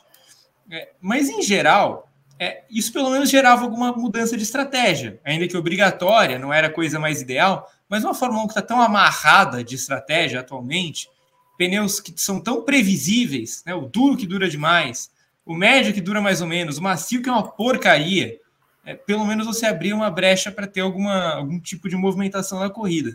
É... Gabo, vai funcionar esse formato novo? É, eu acho que assim, a, a, grande questão é o quanto que isso vai mudar na questão das, das estratégias de corrida, etc. E, sinceramente, com todo mundo tendo a liberdade de largar com o pneu como quiser, né, sem ter que usar o pneu gasto, aquela regra do, do Q2 e Q3 eu achava, de você largar com o pneu do Q2 eu achava bem interessante. Sim. É, não, não, muda muita coisa, porque todo mundo vai estar largando de, de pneu novo no, no domingo, etc. E acho que isso também reduz um pouco é, a questão de desempenho, de como cada um vai partir com um pneu um pouco mais gasto, da questão estratégica, de como cada um vai lidar, economizar com pneus, etc. Também que todo mundo parte do ponto zero. Só que a partir do momento que é, todo mundo, é, tipo assim, todo mundo vai partir com um pneu zero, mas os carros não estão no mesmo ponto de pneu, né? Os carros uhum. não estão partindo do zero. Então isso deixa as coisas um pouco mais previsíveis e tal. Então, sinceramente, acho que um teste aqui não, não vai valer de nada e não vai mudar nada. O Ev, pelo menos o lado positivo é que dessa vez serão seis pneus para classificação e o, resto do fim de semana é a parte. Não vai ser igual aquela coisa horrível que eles fizeram na sprint do Azerbaijão. Mas que queria que você desse seu diagnóstico disso aí. É, só vai, na verdade vai ter menos jogos, né? De 13 sim, vai cair para 11, né? São, são 11 jogos. Mas são, mas, mas são 5 no final de semana. E, exatamente. E não para classificação. Ser, isso, não vai ser aquela bizarrice, de fato. Então, isso já é um, uma questão. É, o, que dá, o que vai mudar, é, para mim, é ali o, o pelotão do meio para trás. Ali talvez eles sofram mais com essa, com essa mudança do que propriamente a Red Bull ou mesmo a Ferrari, as equipes mais é, que têm carros melhores. Assim, acho que não vai fazer tanta diferença para elas, mas para quem está mais atrás vai fazer. E assim, tem uma diferença grande, assim, porque é, vai, vai ter, na verdade, uma diferença interessante de observar com relação à temperatura, né? Porque a pista vai estar tá mais fria, então isso pode causar alguma, alguma mudança no, no sentido de ah, vou precisar de mais uma volta, talvez, é. para conseguir o tempo, é, coisas nesse sentido. Então, talvez isso é, é, cause alguma, algum problema. Mas você falou uma coisa muito certa aí sobre a qualidade dos pneus, né? Então, assim, os pneus são extremamente é, previsíveis, né? Então, você não tem assim uma. É, uma, uma mudança tão, tão grande, né? Então, assim, o pneu duro hoje está 50 voltas, né? É a mesma, é a mesma alocação que foi feita em Baku. Então, uhum. assim, já já sabe como funciona. É, e isso é um grande erro da Fórmula 1. Outro dia eu estava lendo sobre a corrida do Alonso, a última que ele venceu e tal, em 2013. Os caras pararam quatro vezes nos boxes. Basicamente, era uma que saudade, que saudade. Que saudade disso. Então, você não tem mais isso, né? Então, assim, e, e na verdade essa questão da estratégia, ela ajudava a dar uma movimentada na prova, sim, ela ajudava a, a, mudar um pouco a história da, da corrida, tanto que a Mercedes larga na frente, mas o Alonso acaba vencendo e ele estava largando mais atrás. Então, assim, mudou completamente a, a, é, a história, né? E hoje isso não acontece, porque a gente já sabe é, como vai lidar com esses, com esses pneus. E é uma aberração, por exemplo, que o pneu médio, que o pneu duro, na verdade, consiga é, ter tamanha performance e o pneu médio não, por exemplo. Uhum. Né? Então, assim, é uma aberração isso. Simplesmente é uma aberração. É. E, e, esse é o grande erro, na verdade, que eu, tô, que eu vejo para a Fórmula 1. Agora, esse sistema aí é, não vai funcionar como as outras maluquices que a Fórmula 1 fez esse ano e não funcionaram. Né? Porque eles não estão mexendo no, naquilo que está errado. É só meio que, ah, vamos, vamos tentar é quase que fazer, falar assim: olha, vamos fazer um grid divertido aí e ver o que acontece. É quase isso, assim, na minha opinião. Eu concordo, Eve. Só alguns pitacos sobre essa situação toda, né? Sobre, sobre os pneus. Eu concordo plenamente com a Eve. Eu acho que a gente tem pneus duros que são mais duros do que deveriam. Ou seja, eles duram mais do que deveriam. Ah, pneus bom lembrar, médios. Bom Fala, lembrar Gabi. que o pneu vai ficar mais duro ainda a partir do, do GP da Inglaterra. Né? Exato. não esqueçamos disso. Exato. Então, a gente tem pneus duros que duram mais do que deveriam, pneus médios que duram menos do que deveriam e pneus macios que esfarelam em duas voltas. Eu, eu, eu gostaria de entender em qual cenário existe alguma coisa que salve esse, esse, essa gama de pneus atual. N não tem nada. Você pode fazer o que você quiser. A configuração é a mesma para quase sempre. A gente tem pneus duros que vão dar 100 voltas, pneus médios que vão dar 5 e macios que vão dar duas. Né? Então, assim, não tem muito para onde correr. Eu concordo com a Eve, acho que não vai dar certo, e, e eu digo mais, hein? Eu digo mais, Gabo. É, primeiro, eu acho que há um risco considerável de acidentes no Q1, porque para gerar temperatura no pneu duro é muito difícil, fazer volta rápida com pneu duro não é fácil, é, não é todo mundo que é o Verstappen e vai estar tá muito frio, é, a expectativa é essa. Segundo, a Fórmula 1 está tão ferrada ultimamente eu, vai chover e não vai testar esse formato.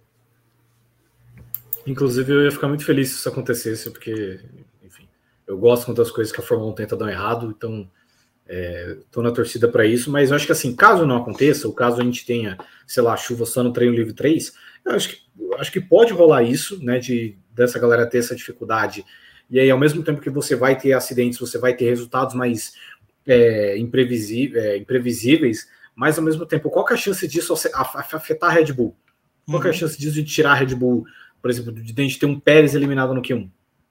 Entendeu? Então, sei lá, na, na, na, prática lá a gente vê o que, que dá e etc, mas até aqui não é nem nada que me anime, por enquanto, a achar que vai movimentar o grid ou funcionar de alguma coisa diferente. Pois é, Eve, mais alguma coisa sobre esse bom formato? Assim, eu concordo com o que vocês falaram e acho que não tem muito mais a acrescentar. É, a ideia é essa mesmo, né? Tentar fazer, embaralhar um pouco as coisas, mas no nível que a, no nível que, que estão as coisas é difícil também só com uma com uma bizarrice dessa. E eu só queria dizer, só acrescentar essa questão dos pneus também em Imola que a Pirelli vai levar o novo pneu de chuva, né? Sim. né? Que agora não precisará de aquecimento, né? Então ele não vai precisar ficar no, no, no cobertorzinho antes de, de ir para a pista, o que também vai ser muito interessante nessa pista mais gelada é, nesse clima mais gelado aí é, de Imola e torcendo também para que dê tudo errado. Não, e, e, assim, e assim, é importante, né? Será que os pneus de chuva vão funcionar? Porque não lembra no passado?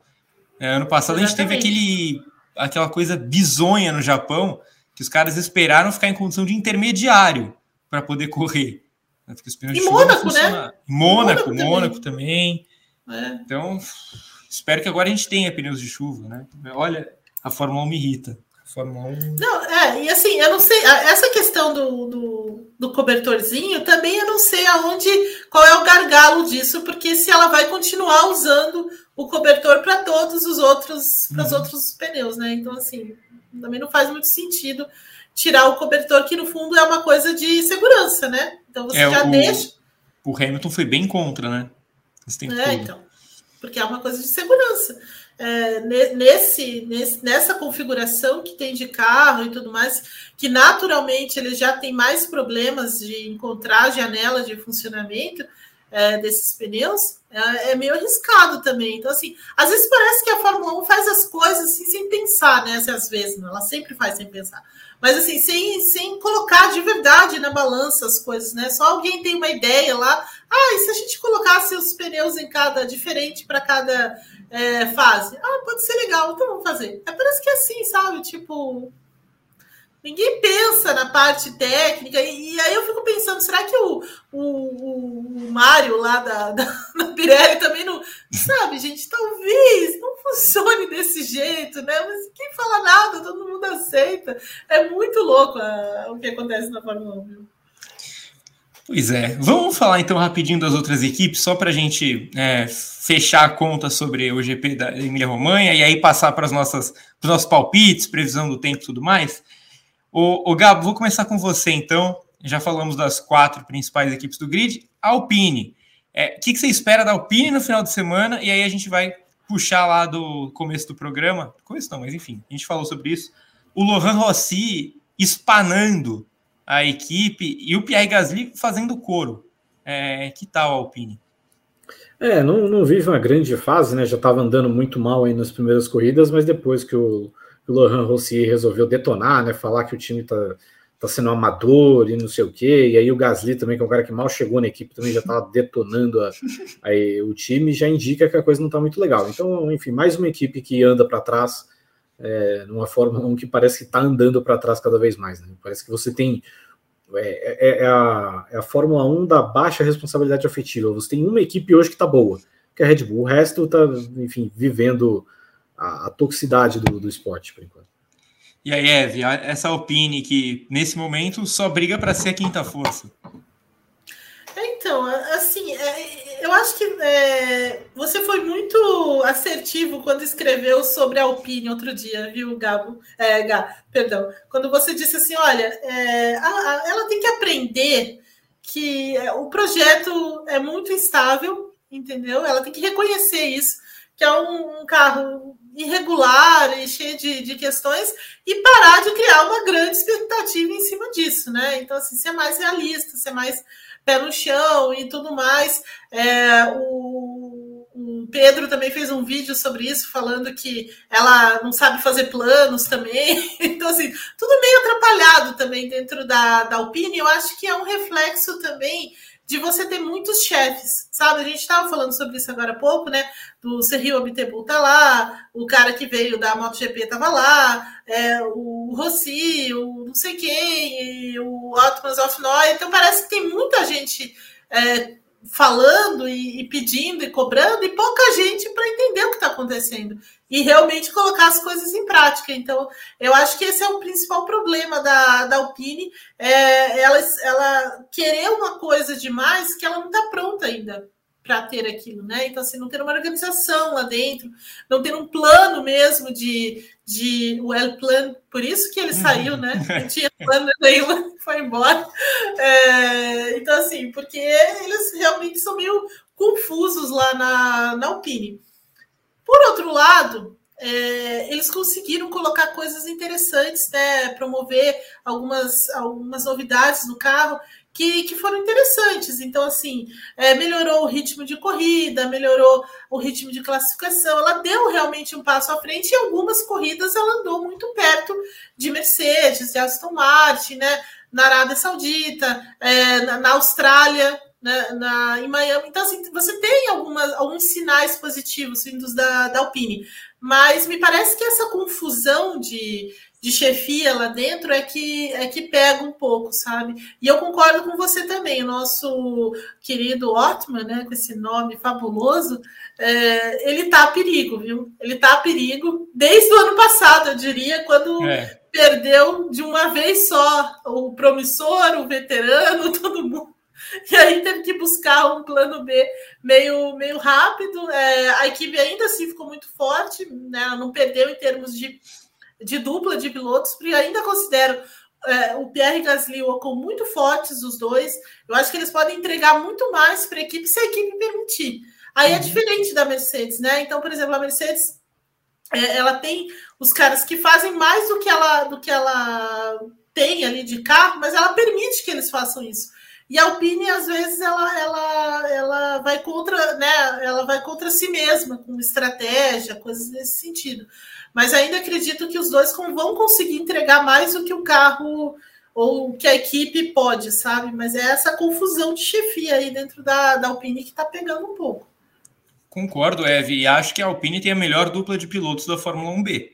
É, agora ela precisa do resto, né? Porque Sim. senão esses caras vão se voltar contra a equipe e aí vai ser difícil segurar, porque a gente sabe que há uma inimizade lá dentro que eles podem estar controlando, podem estar se respeitando, mas quando o negócio começa a ir mal, aí vai sobrar para todo mundo. Então é bom a Alpine começar a trabalhar. E só então reforçando o que a Eve disse sobre a análise que eu escrevi na, da Alpine, é, entre no Grande Prêmio que vocês vão ver né, só nessa última semana para cá análise sobre Mercedes, Ferrari, Red Bull, Aston Martin, Alpine e amanhã entra uma da Alfa Romeo também. Então mais da metade do grid vai estar contemplado com as análises que a gente fez do, do GP de Miami até o GP da Emília-Romanha, tá bom? Os textos estão muito legais.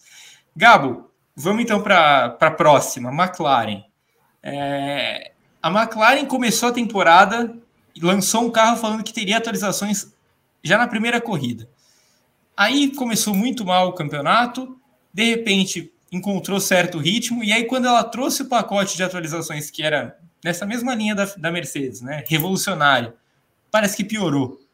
É, o que acontece com a McLaren? O que a gente espera da McLaren Imola?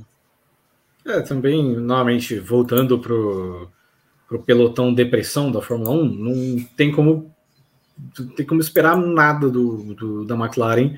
Acho que a única coisa interessante é o Norris, talvez pelo histórico de pista tal, é porque o primeiro pódio dele na Fórmula. Não, o primeiro pódio dele em 2020, acho que 2021 ele foi pro pódio também, se eu não me engano. Então, e 2022 também. Então, assim, é uma pista que ele tem um histórico bom.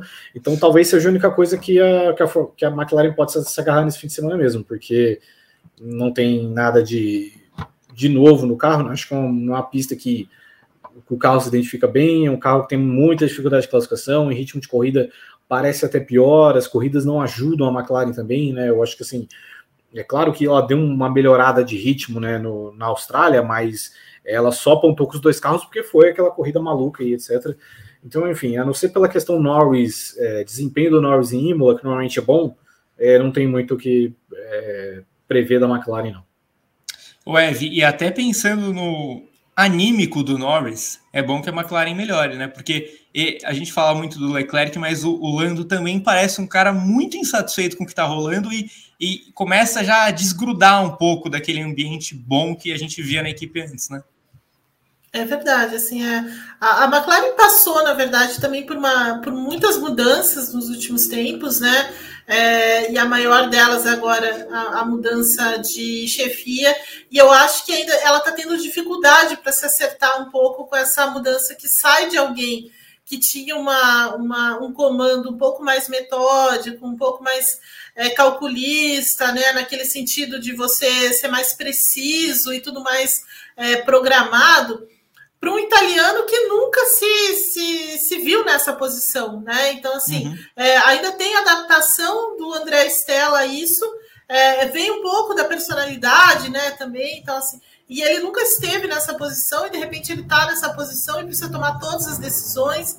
Aí você tem o Zac Brown é, inventando um monte de outras coisas e um monte de outros tentáculos da McLaren em outros lugares. Então, assim, é, é, é um pouco confuso nesse sentido.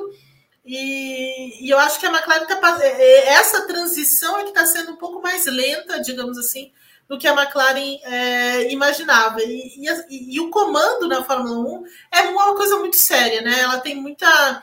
É, o resultado é muito imediato quando o cara chega ali, é mais. É, sólido, né, né? Ele, ele, coloca as coisas de forma mais contundente, né? Traz outras pessoas, muda ah, o, os departamentos e não é o que o André Stella tem conseguido fazer dentro da, da, da, McLaren. O carro já não é, já não nasceu muito bem, então assim ainda tem mais essa questão de você desenvolver o carro e eu acho que as coisas estão muito mais lentas do que eles imaginavam nesse momento, e é essa a irritação do Lando. O Lando está muito parecido mesmo com o que acontece com o Leclerc.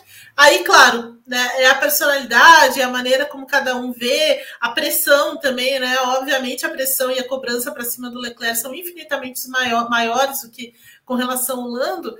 Mas é, é nesse momento que o, o, Lando começa também a colocar as coisas na balança. Né? Será que eu vou querer ainda uhum. permanecer nessa equipe? E a McLaren depende muito dele. Né? Ele é um cara que é o líder mesmo da, da equipe. Então a McLaren também está numa situação muito ruim, muito parecida com a da, da, da Ferrari, mas claro, com um carro muito menos competitivo, que torna a coisa ainda mais. É, o que torna esse buraco ainda mais fundo, né? É, a mudança do, do André Seidel para o André Stella realmente até agora é, é uma mudança considerável e, e, assim, a impressão que dá é que a McLaren voltou ao patamar pré-Seidel, né? É muito doido isso. O André Seidel deu um jeito na equipe muito rápido e saiu e a equipe parece que voltou ao que era antes dele. E, e isso é muito preocupante. E, e, a McLaren precisa manter o Norris, porque agora a gente está falando de uma Fórmula 1, quando o Norris sair da McLaren, acabar o contrato dele, isso se ele não sair antes, não quebrar o contrato, é, vai ter a Audi, que vai ser um projeto que vai, vai atrair alguns pilotos, é, e os outros pilotos que a gente considerava como postulantes a uma vaga na McLaren estão empregados agora. Né? Então, é, e estão bem empregados. Né? É uma situação complicada para a McLaren mesmo, precisa segurar o seu grande, é, o seu grande talento, o seu grande piloto. O, Gabo, é, Haas. A Haas parece repetir 2022 no sentido de tem um carro ok, né? Começa com um carro bom. É, o que a gente espera dessa dupla de veteranos, Imo? É, talvez do, do pelotão depressão aí, talvez seja uma das menos depressivas por enquanto, porque é uma equipe que ela tem um carro. Eu não diria que é um carro bom, mas é um carro que ele varia muito, né? Então, tem dias que você vê a Haas como quinta força do, do pelotão, tem outros que você vê ela tão ruim quanto a Williams, né? E ela tem uma dupla também de pilotos que, é, que são dois caras já veteranos e muito instáveis, né? Mas que, vez ou outra, eles conseguem tirar coisas boas aqui e ali. Então, acho que a Haas, é, o importante é fazer uma classificação boa, ver se pelo menos consegue colocar os caras no Q3, para ir depois, né? Novamente, numa Fórmula 1 onde a gente tem poucas ultrapassagens, etc. Quanto mais próximo você estiver do top 10, mais facilita para você tirar, enfim, conseguir pontos, etc. E acho que é algo que tanto o Magnus quanto o Huckenberg são capazes de fazer, né? São dois bons pilotos de classificação, eles conseguem fazer isso.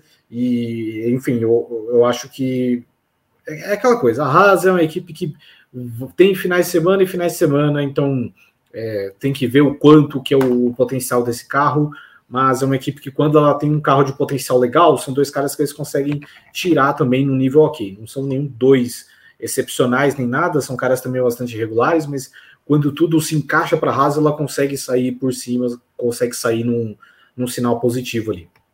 Eve, duas para você então sobre a Haas, porque eu, eu, gostei disso que o Gabo falou, eu até estava refletindo aqui. É, talvez tirando Red Bull e Aston Martin, a Haas seja a equipe mais satisfeita nesse momento, o que é uma loucura, isso mostra como a Fórmula 1 está mal. E a segunda pergunta, é, não é exagero dizer que a Haas, em questão de ritmo, estava até à frente da Alpine em Miami, não estava não? É verdade, assim, é, é uma coisa interessante mesmo. Esse e aí é o que a gente falava algum tempo atrás, né, sobre a qualidade das corridas. Quando a Haas fica satisfeita, tem alguma coisa errada, né? Então, não que ela não possa, né? Mas assim, a Haas é muito atrapalhada para ela estar tá plenamente satisfeita, entregando tudo e tal, dentro da, né, da, da, da faixa, digamos, de, de, de, atuação dela, né? Mas é, é isso, eu concordo com, com o Gabo quando ele diz que é a menos depressiva, acho que ela nem é muito depressiva, viu? Acho que uhum. ela está vivendo aquela euforia, né? De estar tá ali mais, mais perto. Mas sim, o ritmo está melhor. Ela colocou. Então, e é, e é muito interessante perceber que a Haas, junto com a Ferrari, foram as equipes que introduziram coisas novas em Miami. Né? E, e, a, e, a, e voltando que a gente falava da, da, Ferrari, né? A Ferrari usou Miami porque ela achou que, ah, puxa, uma, uma pista que tem alguns trechos de alta vai ser interessante a gente colocar um bando de coisas novas aqui. Né? Eu, eu queria muito entender a Ferrari. E, e, a Haas não, a Haas falou, é, realmente pode ser legal, né? Só que teve uma diferença, que funcionou na Haas e não funcionou na Ferrari. Então, por aí a gente vê as coisas malucas, né? Mas é isso, eu concordo, sim. Eu acho que a, a, a Haas estava com um ritmo melhor que a, que a Alpine, sim. É, a questão é, é, aí é a questão operacional da Haas, né? A Haas tem essa é, questões de estratégia, decisões de corrida, de leitura de corrida da Haas é que atrapalham. Ela tem dois caras muito bons lá, sobretudo o Huckenberg, mas ela ainda não conseguiu entregar para eles é, um trabalho mais decente do pitwall, sabe? Ela não conseguiu ainda entregar para eles decisões é, corretas, é, leitura de corrida correta. Eu acho que é, esse, é, é aí que pesa o negócio para a Haas. Eu acho que ela, é, ela acaba tendo como ponto fraco isso né? Então ela precisa equilibrar essa balança, né? De um lado ela tem bons pilotos, ela tem um carro que você consegue né, andar com ele, você consegue dar performance para ele, mas ela não tem a, a, retaguarda, digamos assim, a retaguarda da, da Haas é muito ruim. E, o, e também teve mais um problema em Miami que o Huckenberg sofreu uma semi-quebra no final da prova, né? Sim. Ele estava na estratégia que era a melhor de todas, que ele estava na mesma estratégia do Hamilton, do, Hamilton. do Verstappen. Muito é, e aí, quando era para ele, talvez até chegar nos pontos, ele teve uma quebra no carro e ah, se arrastou até o final. Então, também teve essa questão de confiabilidade nessa última prova. O, o Gabo, é, AlphaTauri, cara, a AlphaTauri é, é, tem de um lado um Tsunoda que está sendo cada vez mais exaltado pela equipe, né, como grande comandante, e o Nick De Vries que oficialmente, agora não é mais especulação, oficialmente tomou um cartão amarelo do Helmut Marko. É, enfim, acho que de, de, todo esse pelotão aí, acho que essa talvez seja a pior, né? É, o que é até uma injustiça, coitado, com o Tsunoda, né? Que é o, o most improved player aí da Fórmula 1, porque ele tá realmente fazendo uma temporada digna, né? Dentro do, do, quanto que esse carro é ruim e do quanto essa equipe é uma bagunça, ele tá conseguindo ali o 11 primeiro lugar dele na classificação, vez ou outra vai conseguir um ponto e não sei o quê. Então, assim, o Tsunoda tá andando bem, né? Demorou um pouco, mas finalmente o Tsunoda tá andando bem. Agora, a situação do Nick DeVries assim, é inacreditável, sabe? É, ele já publicamente, com cinco corridas de Fórmula 1, ele já tomar uma, uma chamada dessas, assim, tipo, pô, você contratou para quê então? Entendeu? Tipo assim, eu, eu novamente eu não acho que o De Vries tá andando bem, para mim ele tá andando muito mal, tá andando é, pique Hartley, pique Latifi mesmo, mas assim, você contratou por quê? Entendeu? Já que você contratou o cara, deixa ele andar. Ou você achou que um sujeito de 29 anos de idade ia se adaptar a Fórmula 1 por causa de uma pré-temporada e três corridas. E um, um monte de pista da qual ele nunca andou, né? Enfim, ou que na verdade ele não tem andado há muito tempo. enfim, cara, não é como se assim, o De Vries é um piloto de, de testes e tal, mas não é como se ele tivesse o, o costume de, de, andar em treino livre, etc. Pô, cara, é um cara que ele vai exigir adaptação mesmo, entendeu? O que talvez ele vai entregar é muito pequeno, mas é, ele é um cara que ele precisa de adaptação. Então não adianta você ficar cobrando toda vez que o cara bater, porque, pô, você contratou ele já sabendo disso. Você não, por exemplo, o Tsunoda é um cara que ele chega na Fórmula 1 com 19, 20 anos de idade, mas você sabia que, pô, era um piloto jovem, era um piloto que ele tinha uma margem de evolução, tal, não sei o quê. Tanto que o Tsunoda, mesmo tomando surra do Gasly o tempo inteiro, nunca foi cogitado, nunca falaram publicamente de demitir o Tsunoda ou algo assim. É, agora o De Vries, enfim, ele mal chegou, os caras já sabiam do nível dele, já sabiam das dificuldades que ele teria de adaptar, e aí já estão falando de, ah, não, o Lawson, o Iwasa, isso aqui. Tá bom, cara, por que você não chamou esses caras em primeiro lugar? Não era mais fácil? Não era um piloto que, se, que vocês tinham mais condições de desenvolver, uhum. talvez, para daqui dois, três anos você escolher a mesma coisa que escolher o Tsunoda? Enfim, então, é, tá, consegue ser a pior equipe da Fórmula 1 em 2023 por conta dessas besteiras. E pena para o Tsunoda, porque, pô, finalmente ele está demonstrando aquilo que a gente tinha visto dele na Fórmula 2, finalmente está adaptado, é, com, com, um pouco mais de maturidade, etc., tirando bem as coisas desse carro que é horroroso, mas ao mesmo tempo a equipe com cinco corridas já tem uma crise interna gigantesca, já é chefe de equipe indo embora, é, já é negociação, inclusive, né? A, tá tendo uma negociação aí, porque a, a Ferrari ela contratou engenheiros da, da Red Bull, né? Inclusive o, o engenheiro desconhecido, que é o cara que inventou esse DRS mágico aí, etc e as duas estão negociando para ver se liberam logo o Lohan Meki para ele assumir, né, tirar aquele, aquele período de, de, quarentena que os caras precisam passar quando eles trocam de equipe.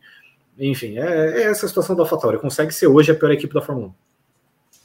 É, você que é uma grande fã da AlphaTauri, por favor, discorra sobre a situação especificamente de Nick De Vries, que, é, para surpresa de ninguém aqui do, do site, não está bem mas aparentemente a Red Bull esperava que ele fosse o novo Michael Schumacher. É, como sempre, né? Como sempre, a Red Bull sempre é, colocando o sarrafo lá bem alto, sem levar em consideração as condições e, e tudo mais. Então, assim, a Red Bull não, né?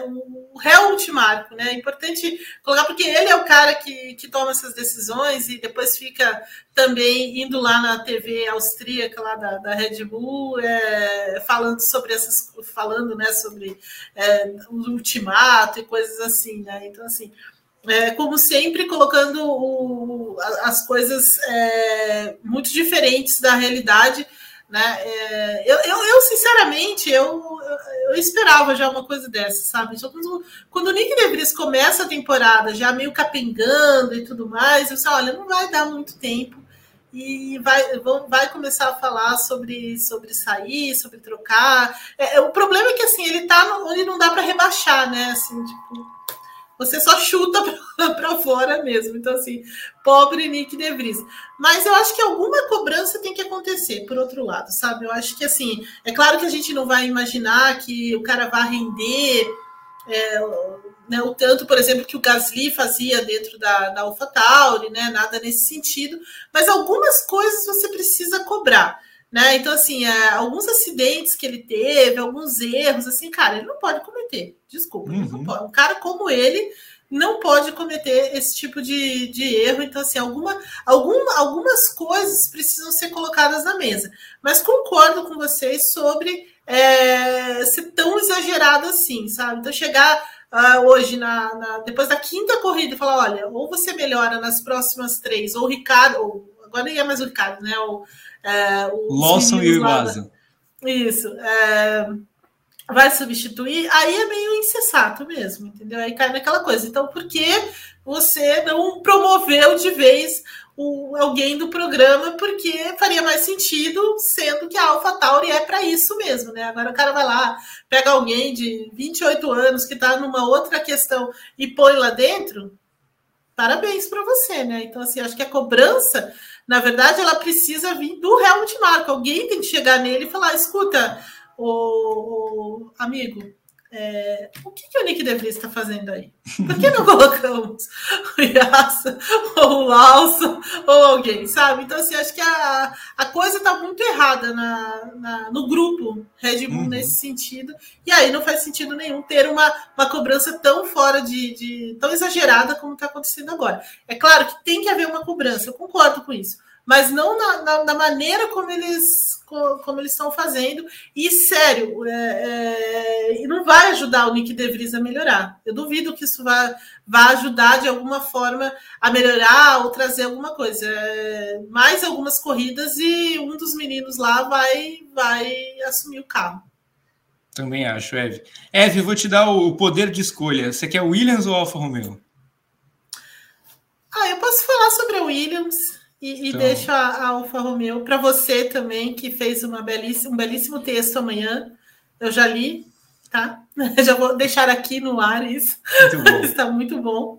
É, então, a, a, Williams é uma equipe assim é, que, é, olha, por mais louco que pareça, eu acho que a Williams das, da, da zona aí da, da, dos problemas todos, da depressão, como diz o, o Cabo, é, é, uma, é uma equipe que está trabalhando direitinho, sabe? Assim, eu acho que a, a, a o, eles acertaram em trazer o, o James Voles, eu acho que ele está começando a entender a equipe, o que ela precisa. É, eu gostei quando ele disse que é bom o, o Alex Albon, sabe? Falar tudo que ele quer, e é bom para descarregar isso e tal. E a gente entendeu o que está acontecendo. Ele ganhou pontos comigo com relação a isso. É, mas acho que a Williams está tá, tá caminhando direitinho, sabe? O carro não é nada especial, mas é um carro mais decente do que ela tinha, sabe? Então, assim, acho que eles conseguiram dar alguns passos à frente aí. É, e no caso, o, o, álbum tem conseguido tirar um pouco mais, especialmente em classificação, né? As coisas são meio estranhas nesse, é. nesse sentido, mas é, apesar da posição dela no, no campeonato, é, me parece uma equipe que está conseguindo fazer as coisas direitinho, com calma, entendendo é, um passo de cada vez, talvez pela, pela, pelo, pelo cenário que a Williams viva hoje, de maior solidez do ponto de vista financeiro, ela consiga fazer isso, dar um passo de cada vez. Gabo, Alfa Romeo, é, já adiantando o, o mote do meu texto de amanhã, é, eu falei um pouco sobre a situação é, bastante singular que essa equipe vive. Né? A Alfa Romeo sai da Fórmula 1 no final do ano, é, a Audi entra nessa mesma equipe em 2026, então são dois anos de vácuo em que vai ser a Sauber, a gente acha, é, em que a Audi vai estar perto, a gente espera, mas até lá parece a sensação que dá é que a Alfa Romeo vai cumprindo tabela e ela vira uma espécie de equipe zumbi. É, não só uma equipe que está cumprindo tabela, mas uma equipe que, que sofre muitas perdas recentes, né? É, a realidade é que o Frederico Vassou, que é um cara que já estava há muito tempo na, na equipe Psy, é, e acho que era um cara que estava meio que melhorando as coisas, né? A Sauber esteve num momento muito ruim uns anos atrás, né? Na época do, do Ericsson, do, do Verlaine e tal, mas aí deu, começou a dar uns saltos aqui e ali, melhorar um pouco o desempenho, etc. Teve a passagem do Kimi lá, que eu achei bem importante também. E quando o contrato Bottas é aquela coisa, né? Tipo, a gente vai pegar um cara de experiência tal, para quem sabe comandar esse time. Só que de repente o Vassour sai, entra o nosso querido alunos bravos de, de, de chefe de equipe, e o time morre de um jeito muito bizarro, porque não é que nem no ano passado que o time morreu depois do GP do Canadá e aí não arranjou mais nada. É que pô, o Bottas está andando muito mal, então era o cara que tinha que. aquele cara que era para ser o. Ó, é, é, o cara de experiência, né? Que já foi vencedor, já tá, esteve no time vencedor, esse cara que vai trazer a, a bagagem dele para cá. Ele está andando muito mal. E o Ju, enfim, é o cara que a gente sabe daquilo que ele vai trazer, né? Então, é, os dois estão nesse limbo e, enfim, está numa situação muito complicada a Alfa Romeo. Enfim, no momento que. esse momento sempre é prazeroso da segunda-feira, né? Enfim, tá. Olá. Olá, Patrício. Ele estava em cima do olha Como tá, olha como ele tá fofinho. Ele estava em cima do, do modem aqui. Enfim, vai para lá agora, vai. É, mas, enfim, voltando ao assunto anterior que, a gente está falando, é um time que ele vive um limbo, então a gente não sabe para onde que a Alfa, que Alfa Romeo vai, é, sei lá, se vai substituir o Bottas, se, ah, se tem, tem alguma condição de você recuperar o Bottas, ele pelo menos ser o piloto da primeira metade do ano passado? entendeu? E o, e o Ju também, ele não vai para lugar nenhum, entendeu? É um piloto que não tem nível de, de, de, estar na Fórmula 1 e já, já teve oportunidades é, o suficientes com isso. Enfim, o, o que, que, você vai fazer? Quem que você vai trazer a partir do ano que vem? Né? Beleza, você tem o Theo Puchero. O Theo Puchero eu acho que é um cara que obviamente vai ter um emprego aí nessa equipe. Sim. Mas e aí, quem que vai ser o veterano que vai estar ali comandando? Tem esse cara hoje? Você vai ressuscitar o Ricardo para trazer? Entende? Então, a saída do, do, do, do, do Vassor, para mim, deixou a equipe num limbo muito grande e que não sei o que, que eles têm para resolver. Não sei que, como é que eles conseguem reanimar o time daqui para frente. A Alfa Romeo falava que a briga dela era com a Alpine e McLaren pela quinta colocação. Falou isso poucos meses atrás, tem nem dois meses. É que bom Alfa... que agora elas brigam pelo sétimo junto. Né? É, exato. A, a Alfa Romeo tem 10 pontos nas últimas 18 corridas. É, somando ano passado e esse ano, que é justamente esse recorte que o Gabo fez do GP do Canadá para cá. Não parece muito bom. O, o Ed, vamos fazer as previsões para o final de semana, então? Vamos. Só chamar Rodrigo Berton aqui para fazer as dele também, aí já fica com a gente até o final. Você não quer falar da previsão do tempo antes? Vou, é, exatamente, eu vou ler a previsão do tempo aqui, Eve. É, segundo o Instituto Meteorológico Gabo Carvalho, é, sexta-feira tem máxima de 17 graus e 64%, 64 de chance de chuva. Sábado, 18 com 84% e domingo, 21, mais um pouco menos frio, com 76% de chance de chuva é, pode pintar o caos aí em Imola. Diante desse cenário todo, e, e, lembrando que temos cobertura completa no Grande Prêmio, tem ao vivo de todas as sessões e a voz do esporte na classificação e na corrida, com briefing, nos treinos livres, na classificação, pré-corrida e pós-corrida, é isso, né? Correto. Então temos programação completa. Diante deste cenário, Evelyn Guimarães, qual que é o pódio do GP da Emília-Romanha? Eu vou colocar Verstappen pelo caos, né? Chuva e tudo mais, ele vai bem nessa situação. E a, a Mercedes vai dar o bote nesse final de semana, estou confiando nisso, mas é mais pelo caos mesmo. Hamilton é, e George Russell completando um pódio. Gabo?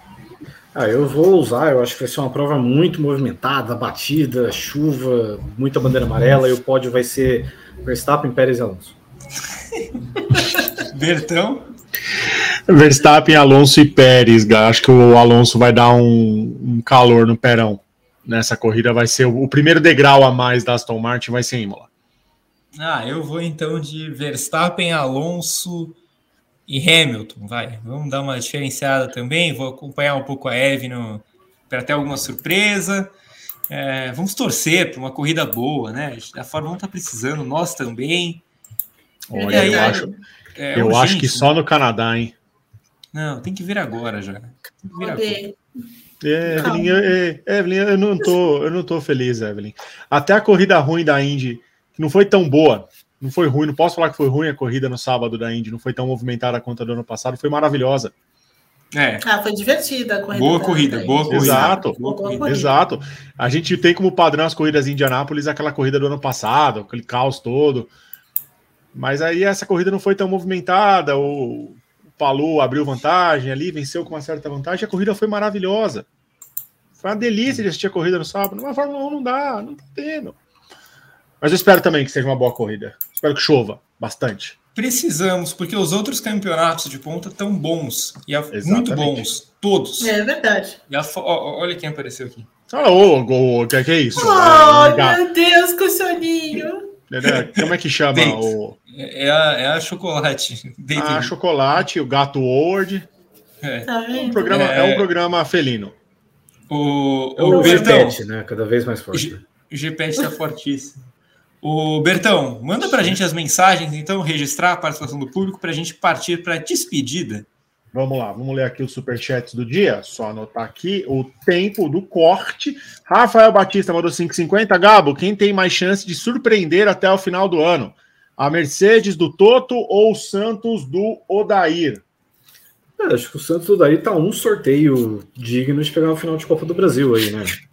A gente lembra, por exemplo, Paris Saint-Germain, por exemplo, foi finalista de Champions League pegando Borussia Dortmund, Atalanta e Leipzig, né? Então, o que, que não pode acontecer o mesmo com o Santos? Então, confio que uma final de Copa do Brasil pode acontecer dependendo do sorteio. Os papitos de Odair merecem respeito, né? Não, sim, sim, claro. É um cara que é, tem, tem essa, essa tática muito curiosa de odiar jogar futebol, né? Mas enquanto isso, mas enquanto o placar, enquanto você fizer mais gols que o seu adversário, é uma tática que dá certo. Rafael Batista manda mais 5,50. H, quem é mais ajudado pelo fator casa? A Ferrari ou SCCP? Um abraço desde o bairro onde os locais jogam com 10 na linha, um no gol e um no apito. Rafael Batista, que está levemente revoltado com a arbitragem de ontem de São Paulo e Corinthians. Ele está um pouquinho efusivo. No grupo dos assinantes, então, o menino estava bravo, cara. Tava bravo ontem. É, assim, eu, eu acho um pouco uma falácia falar que o Corinthians é sempre ajudado em casa, mas de fato eu concordo que o São Paulo foi prejudicado no jogo de ontem, mas a Ferrari definitivamente não é, né? A Ferrari ultimamente só passa vergonha em casa, então não é a Ferrari. Gabriel Barreto manda 2 e 20. Que vem a chuva para ter um caos e mudar a ordem.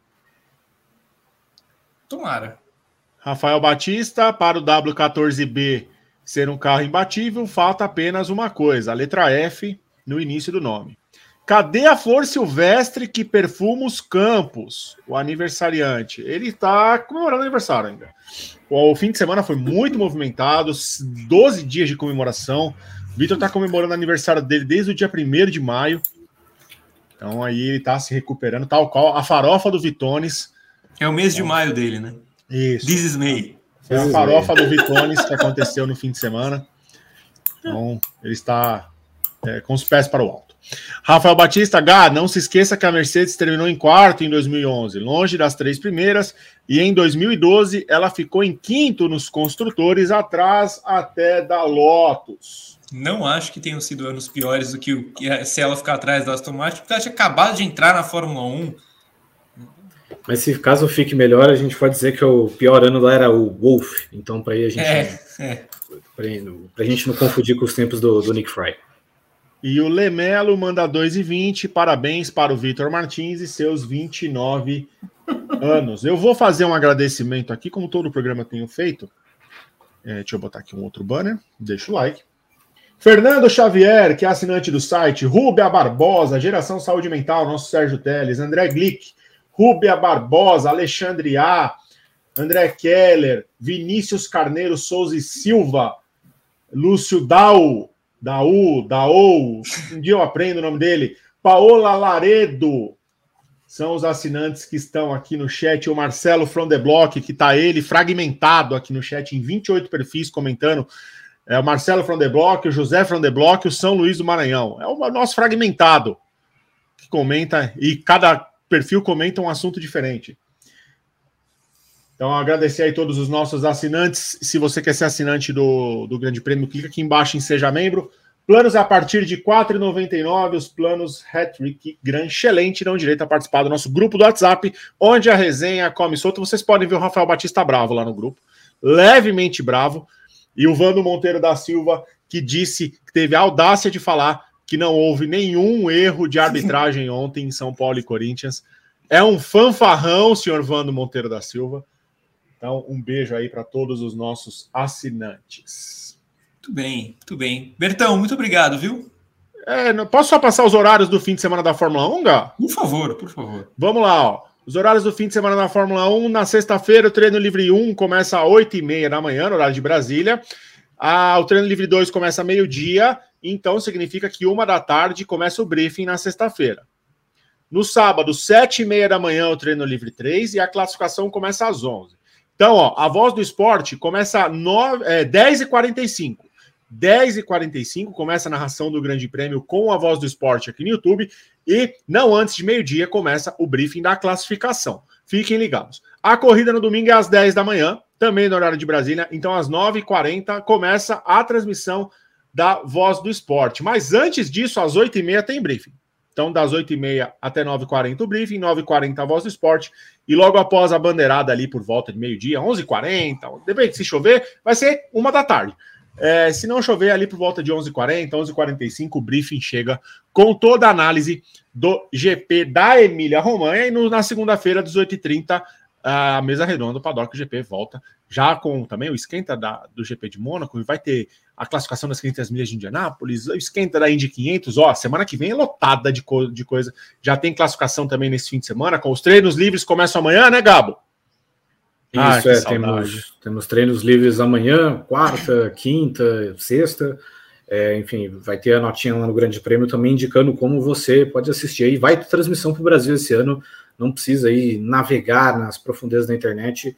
Vai ter transmissão no Brasil lá no Star Plus, não vai ter narração, mas aí você pode ler o que eu vou falar sobre, que é muito mais legal que a narração. Toda a torcida do mundo para Agostinho Canapino esse ano, Gabriel Carvalho. Então, Acompanhe toda a cobertura da Indy 500 também no Grande Prêmio. Se você está ouvindo esse programa em formato de podcast, siga a gente nos principais agregadores. Falei todos os recados e não falei dois. Não falei dois. Quarta-feira tem TTGP às 13 horas, quinta-feira WGP às 13 horas também aqui no YouTube do Grande Prêmio. É muita coisa. Na semana de Fórmula 1 tem muita coisa. Beijos, Bertão. Eve, beijo para você também. Quer falar alguma coisa? Algum recado final? Não, apenas assistam um WGP. Gabo, beijo para você também. Algum recado final?